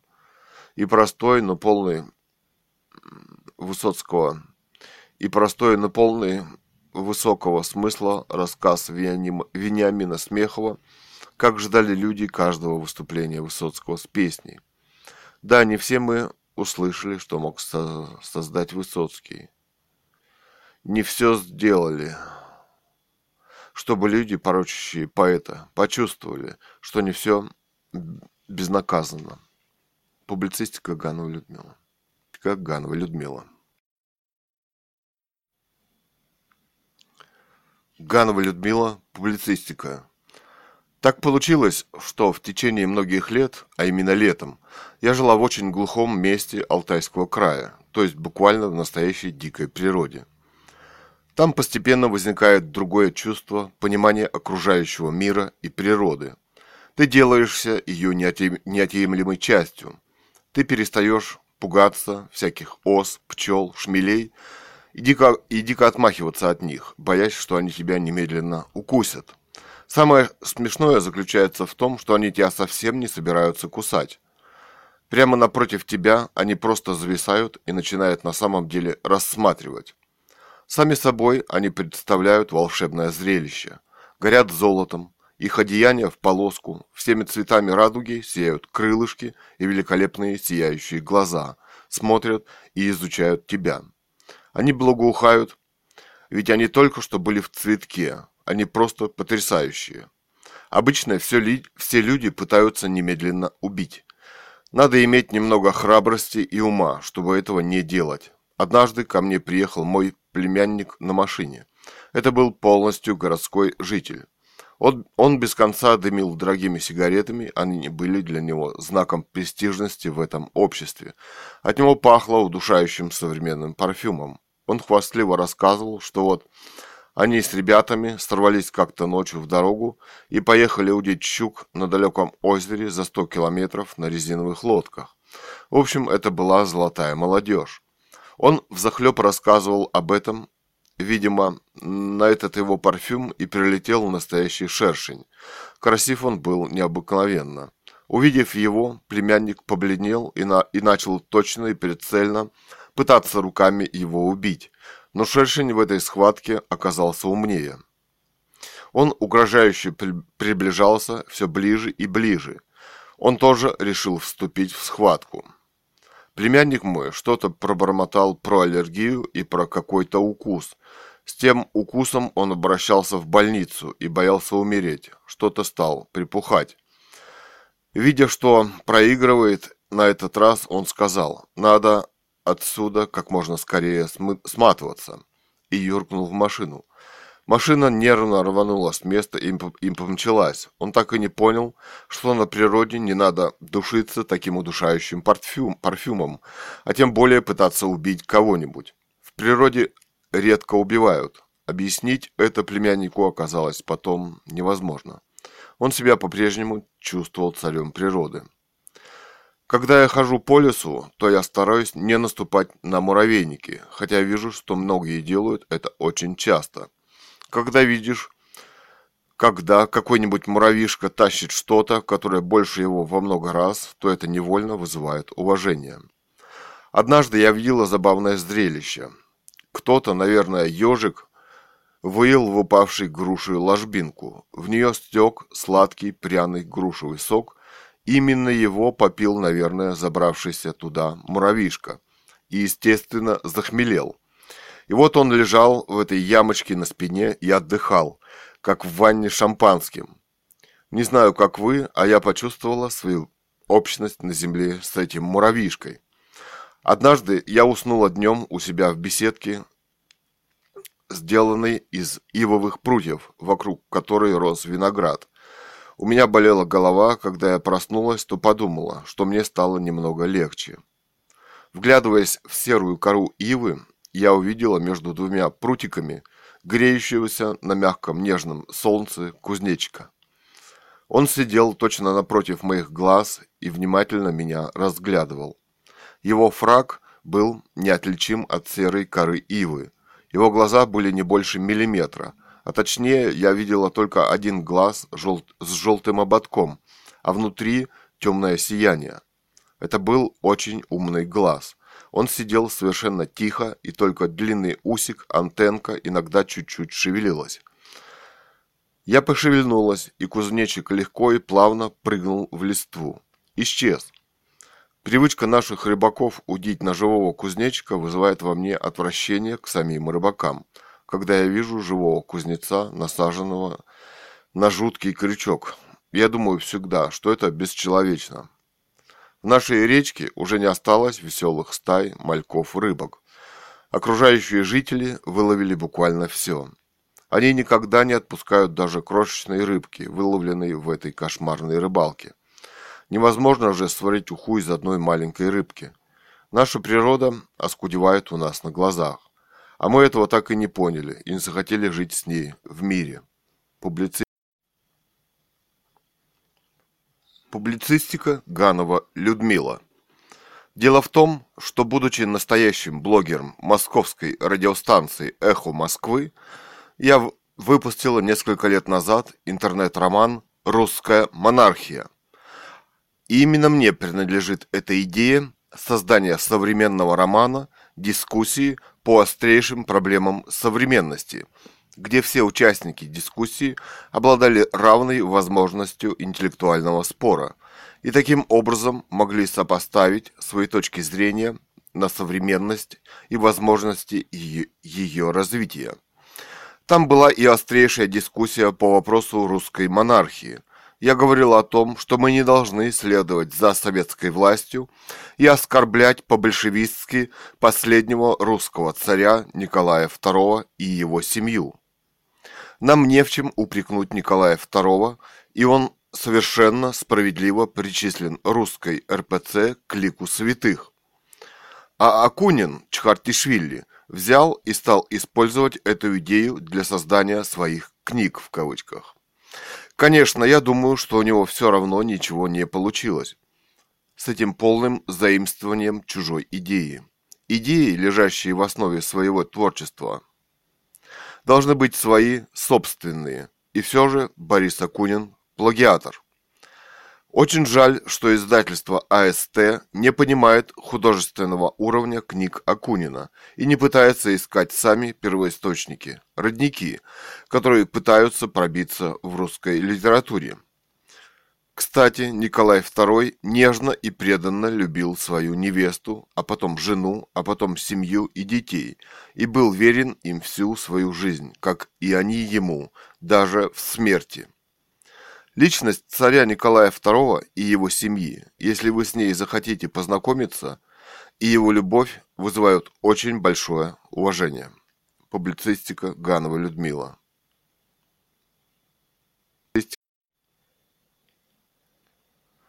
Публицистика Ганова Людмила. Новое убийство в Сент-Луисе, США от News 21, август 20, 2014 год. Барак Обама, как президент, не принимает никаких мер для наведения порядка в полиции своей страны. После его выступления рассуждения перед нацией о том, что нужно ладить с полицией, произошло новое убийство чернокожего, или, как они говорят, афроамериканца, который был убит пятью пулями. Каждый выстрелил не менее пяти раз, так сколько же их было выстрелов и сколько было полицейских? Каганова Людмила. Публицистика Ганова Людмила. Стандартизация как способ существования, многоточие. Мы привыкаем к своей жизни, не очень понимая, что живем среди стандартов, уже созданных, и существование которых мы сами поддерживаем, в том числе создавая новые. Наша жизнь строго ограничена и регламентирована обществом, законом, моралью, нравственностью. На самом деле нам остается узкая тропинка над очень высокой отвесной пропастью. Кто решится на эту скалу взобраться? Чаще всего мы довольны собой. Нам удалось удержаться на ней и этим бурлящим потоком внизу. Вот по улице мимо меня к пединституту, который в народе зовут педиком, идут энергичные молодые люди. Они уверены, что этой жизни уже смогли вытащить карт-бланш. Еще немного, и они займут престижные рабочие высокооплачиваемые места. Во всяком случае, они надеются. А вот мимо них идет старая бомжиха, нагруженная пакетами. Они ее не замечают вообще. Это входит в стандарты нашей цивилизации. Как сказал главред журнала GQ на одной из передач «Честный понедельник», у нас бомжи, у них в Америке бомжи – это нормально. Бомжевание к нам, в Россию, принесла Ельцинская революция, а также миллиардеров, миллионеров и предпринимателей. Все остальные теперь просто не очень принимаются в расчет. Сам главред GQ в 90-х сумел дышать свободно, пил французское вино, в Москве ел французский сыр, а мне подумалось, что вполне возможно занимался и французской любовью. Но передача была политическая, и он не стал больше рассказывать о своей жизни. Я подумала, сидя классическим осенним днем в городском парке, по обоим сторонам которого неслись современные машины что неплохо бы сейчас мне очутиться, очутиться в красивой древней пещере, на настоящей медвежьей шкуре лежа у огня, и готовить при этом рыбку или еще что-то на вертеле. Тогда свободы было все же больше. Возможностей выжить у меня было бы гораздо больше, чем сейчас. Или бы я сидела над красивой рекой и ловила рыбу. Эта современная река сейчас полностью уничтожена цивилизацией, и к ней опасно даже подходить. Публицистика Ганова Людмила.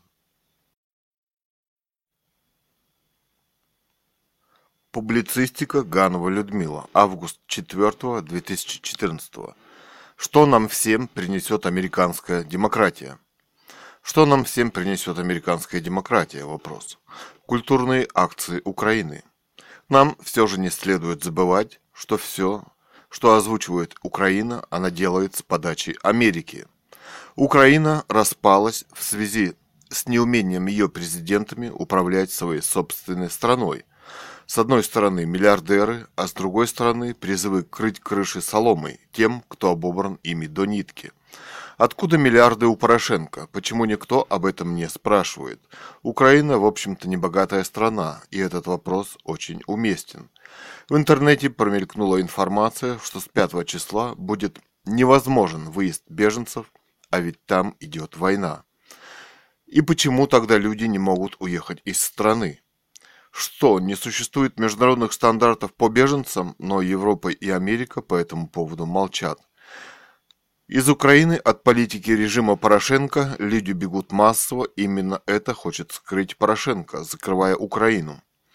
А почему, собственно, мы не должны поддержать присоединение Крыма к России? Никто не объясняет. Часть культурных деятелей поддержала это присоединение Крыма к Украине. Крым отделился войны нет, почему бы не поддержать, тоже никто не отвечает. Так люди выступают за мир и за нежелание вести войну. Но Порошенко, но Порошенко и Америке это очень не нравится. Они обожают вести войну и смерть. И только в ней чувствуют свою силу. Там, где присутствует Америка, везде война. А что, Россия не имеет права на свою точку зрения, отличную от Порошенко и Америки – Америка в культурной среде и оппозиции России имеет большое влияние. Пройдитесь по русским информационным сайтам, каналам, радиостанциям.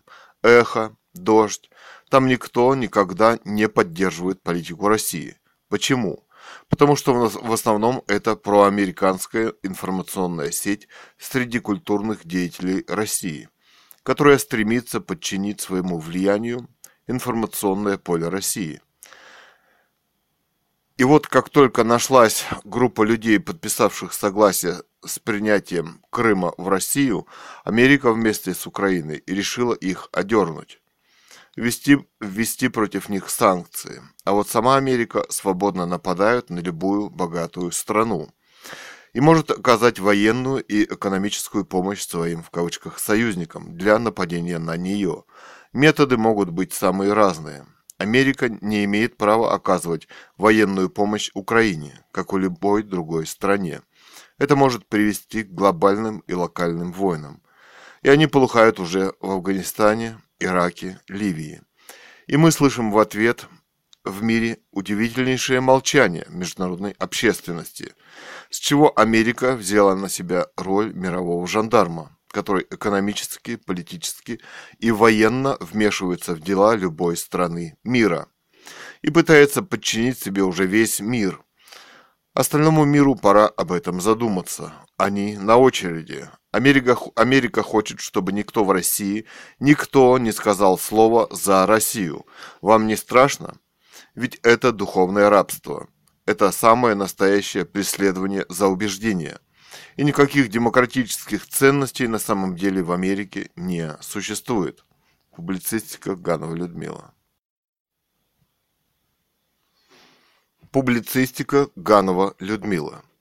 В Крыму и Севастополе от, отметили День государственного флага России от News 21, август 24 2014 года.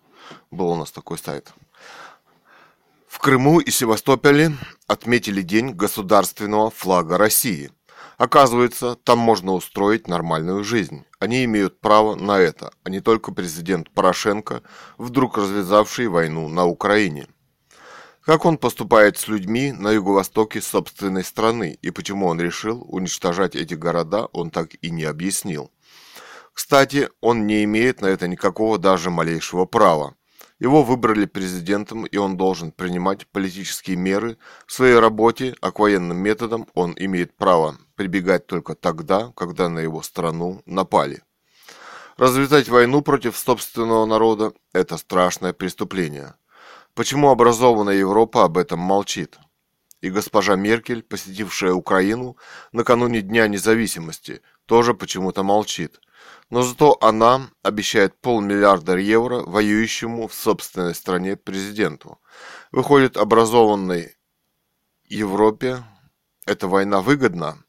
Или она на самом деле выгодна Америке? Кстати, Европа выполняет любые приказания президента Барака Обамы. Все, что касается санкций и так далее. Публицистика Ганова Людмила. Вкус американской демократии. Август 20 2014 год. Когда-то в советское время мы серьезно верили, что она, американская демократия, существует. Знаете, это как в романе Скотта Фиджеральда «Ночь нежна», обаяние которого трудно переоценить. А эпиграфом к нему Фиджеральд взял строки гениального, так рано умершего Китса. «Как ночь нежна, и я опять с тобой». Мы свято верили, что Америка – страна свободных, счастливых людей, хорошо работающих и потому имеющих свою отличную машину, свой дом, и что им хорошо за эту работу платят. А вот после Ельцинской революции мы узнали, что машина, дом, обучение детей – все это покупается в основном в кредит и на целую жизнь, и что с работы их могут выгнать каждый день, и что там так легко превратиться в бомжа на следующий день – Обаяние такой демократии померкло, но оказалось еще, что эта демократия носит военный полицейский привкус. На своей машине, купленной в кредит, вас в любой момент, на любой трассе вас могут остановить и цинично, как в настоящем полицейском государстве, почему-то обыскать. А если нужно, то и попросят выйти из машины и снова начнут бесстыдно вас обыскивать.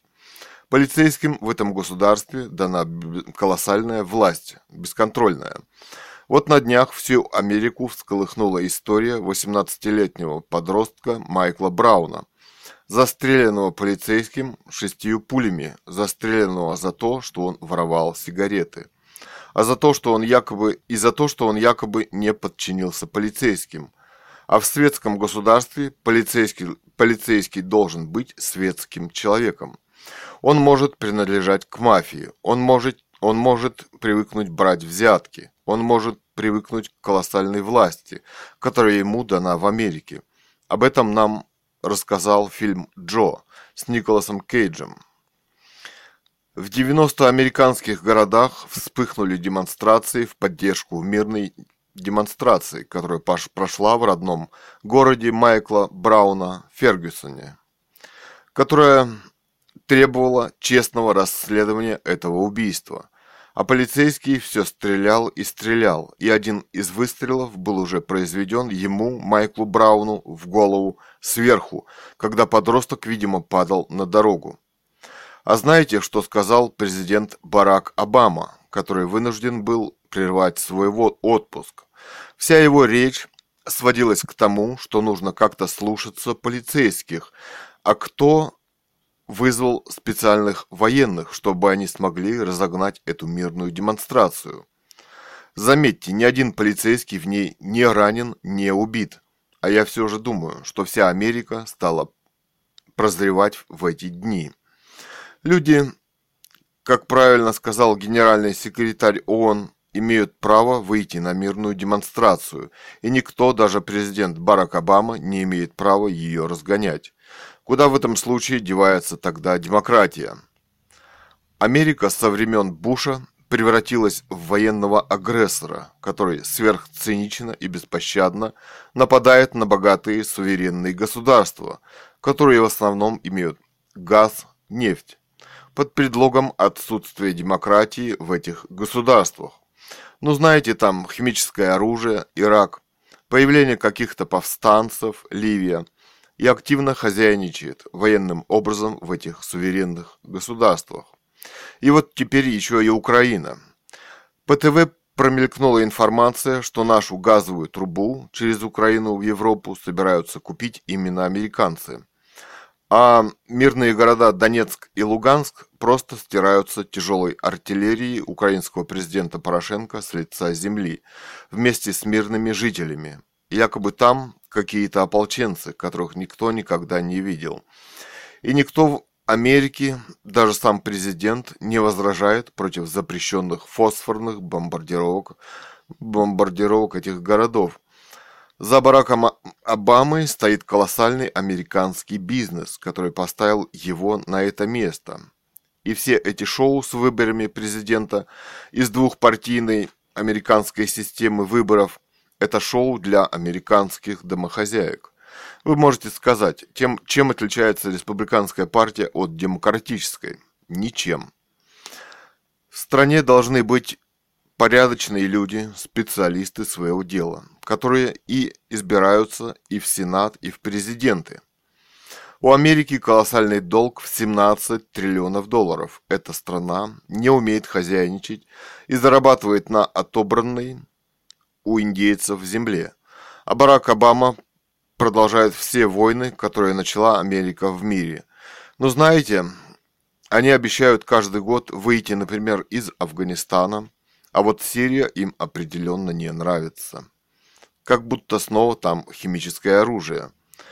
А вас не потрясли кадры по ТВ, когда очень старая мать стоит и плачет над своим убитым на улице сыном, который бежал в укрытие, кто его убил и за что? И кто должен ответить по американской демократии за эту смерть? И ответит ли когда-нибудь? Публицистика Ганова Людмила.